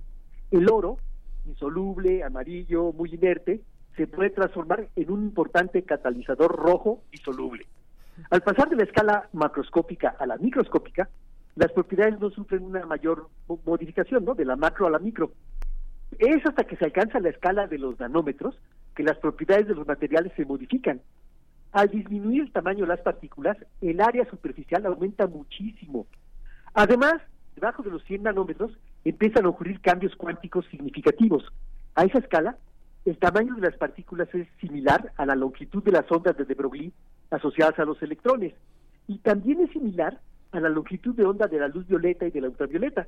En 1924, el físico Louis de Broglie propuso que tanto los cuerpos como la radiación electromagnética tienen una naturaleza dual, tanto corpuscular como ondulatoria. Solo que esta dualidad únicamente se nota en los cuerpos muy ligeros, como los electrones, o en la radiación de mucha energía, como los rayos gamma. Tanto el aumento del área superficial como el que los fenómenos cuánticos cobren mayor importancia a esa escala, pueden provocar variaciones en diversas propiedades, eléctricas, magnéticas, mecánicas, ópticas, químicas, etcétera. Evidentemente, estos cambios en las propiedades permiten aplicaciones únicas y muy especiales. En muchas ocasiones se puede agregar pequeñas cantidades de nanomateriales a materiales comunes para dar lugar a otros con propiedades a la medida, propiedades eléctricas, mecánicas, ópticas, químicas, etcétera. ¿sí? Algunas aplicaciones de los nanomateriales son en cosmética, por ejemplo, cremas antiarrugas o protectores solares con nanopartículas, también para construir pequeñas máquinas y aparatos nanoscópicos, por ejemplo, imanes moleculares. En la industria textil ya hay tejidos autolimpiables, antiolores o que pueden cambiar de color. En la agricultura se fabrican mejores fertilizantes, herbicidas, plaguicidas. En alimentos se usa mucho para el envasado ¿no? de, de esos alimentos y especialmente en medicina para crear vehículos para el transporte y la liberación de fármacos in situ. Una reflexión final. La investigación en nanomateriales se divide en dos grandes áreas, la nanotecnología y la nanociencia. La primera se dedica al diseño, síntesis y creación de materiales y aparatos nanoscópicos. La segunda, a tratar de entender el comportamiento de la materia en la escala de los nanómetros. En efecto, allá arriba, el mundo interestelar es inconcebiblemente enorme. Pero como bien dijo el premio Nobel de Física Richard Feynman, allá abajo, en el mundo del infinitamente pequeño, hay también mucho, pero mucho espacio. Mm. Mucho lugar en el fondo. Pues muchas gracias, doctor Plinio Sosa. Qué, qué maravilla, qué asombro. Las propiedades de los materiales dependen de la escala, nos dice doctor Plinio Sosa. Muchas gracias. Muy bien, pues nos escuchamos después eh, de hoy noche. Muchas gracias, doctor. Así es, el próximo miércoles de vuelta con el doctor Piño Sosa. Excelente semana para ti, doctor Piño, para tus alumnos, tus alumnas y la comunidad de la Facultad de Química. Nosotros pues ya estamos en los últimos minutos de esta emisión, Miguel Ángel. Sí, los últimos minutos. No deje de asistir y darse una vuelta por la eh, Feria Universitaria, Feria Internacional del Libro del Palacio de Minería. Hay muchísimas propuestas. Ayer tuvimos la oportunidad de hacer un repaso por Sinaloa Así que este no deje de tener la oportunidad de tener esas publicaciones que son tan difícil, eh, que es tan difícil tenerlas en acceso en las librerías nacionales. Eh, ya este muchos sistemas digitales las acercan, sin embargo, ver, ojear los libros, decidir, estar cerca de esos sinaloenses extraordinarios que están eh, poblando la feria del libro, pues es muy muy importante hacer amigos en el norte. Sí, hacer amigos, hacer amigos en el norte, hacer amigos eh, desde las letras, desde la poesía, desde la crónica, desde la, desde la ficción, desde las ciencias, también todo lo que se plasma en la posibilidad de las letras filminería.unam.mx, el sitio electrónico para tener todos los detalles, organizar su visita si es que así lo desean y si no, solamente llegar, llegar y dejarse ir, eh, perderse en los pasillos del Palacio de Minería. Nosotros nos despedimos con música a cargo de Spider Bait. Black Betty es lo que vamos a escuchar para el cierre, 9 con 57 minutos. Gracias al equipo. Gracias, Miguel Ángel. Gracias, Berenice. Nos escuchamos mañana. Esto fue Primer Movimiento. El mundo desde la universidad.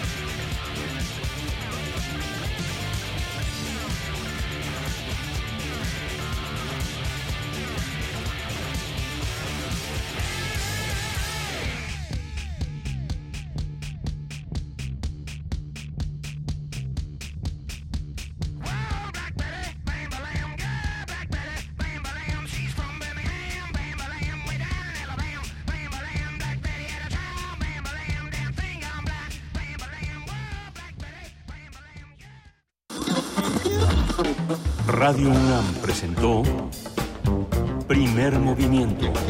El mundo desde la universidad. Con Berenice Camacho y Miguel Ángel Gemain en la conducción. Rodrigo Aguilar y Violeta Berber, producción. Antonio Quijano y Patricia Zavala, Noticias. Miriam Trejo, Coordinación de Invitados. Tamara Quirós, Redes Sociales. Arturo González, Operación Técnica. Locución, Tessa Uribe y Juan Staca. Quédate en sintonía con Radio UNAM. Experiencia sonora.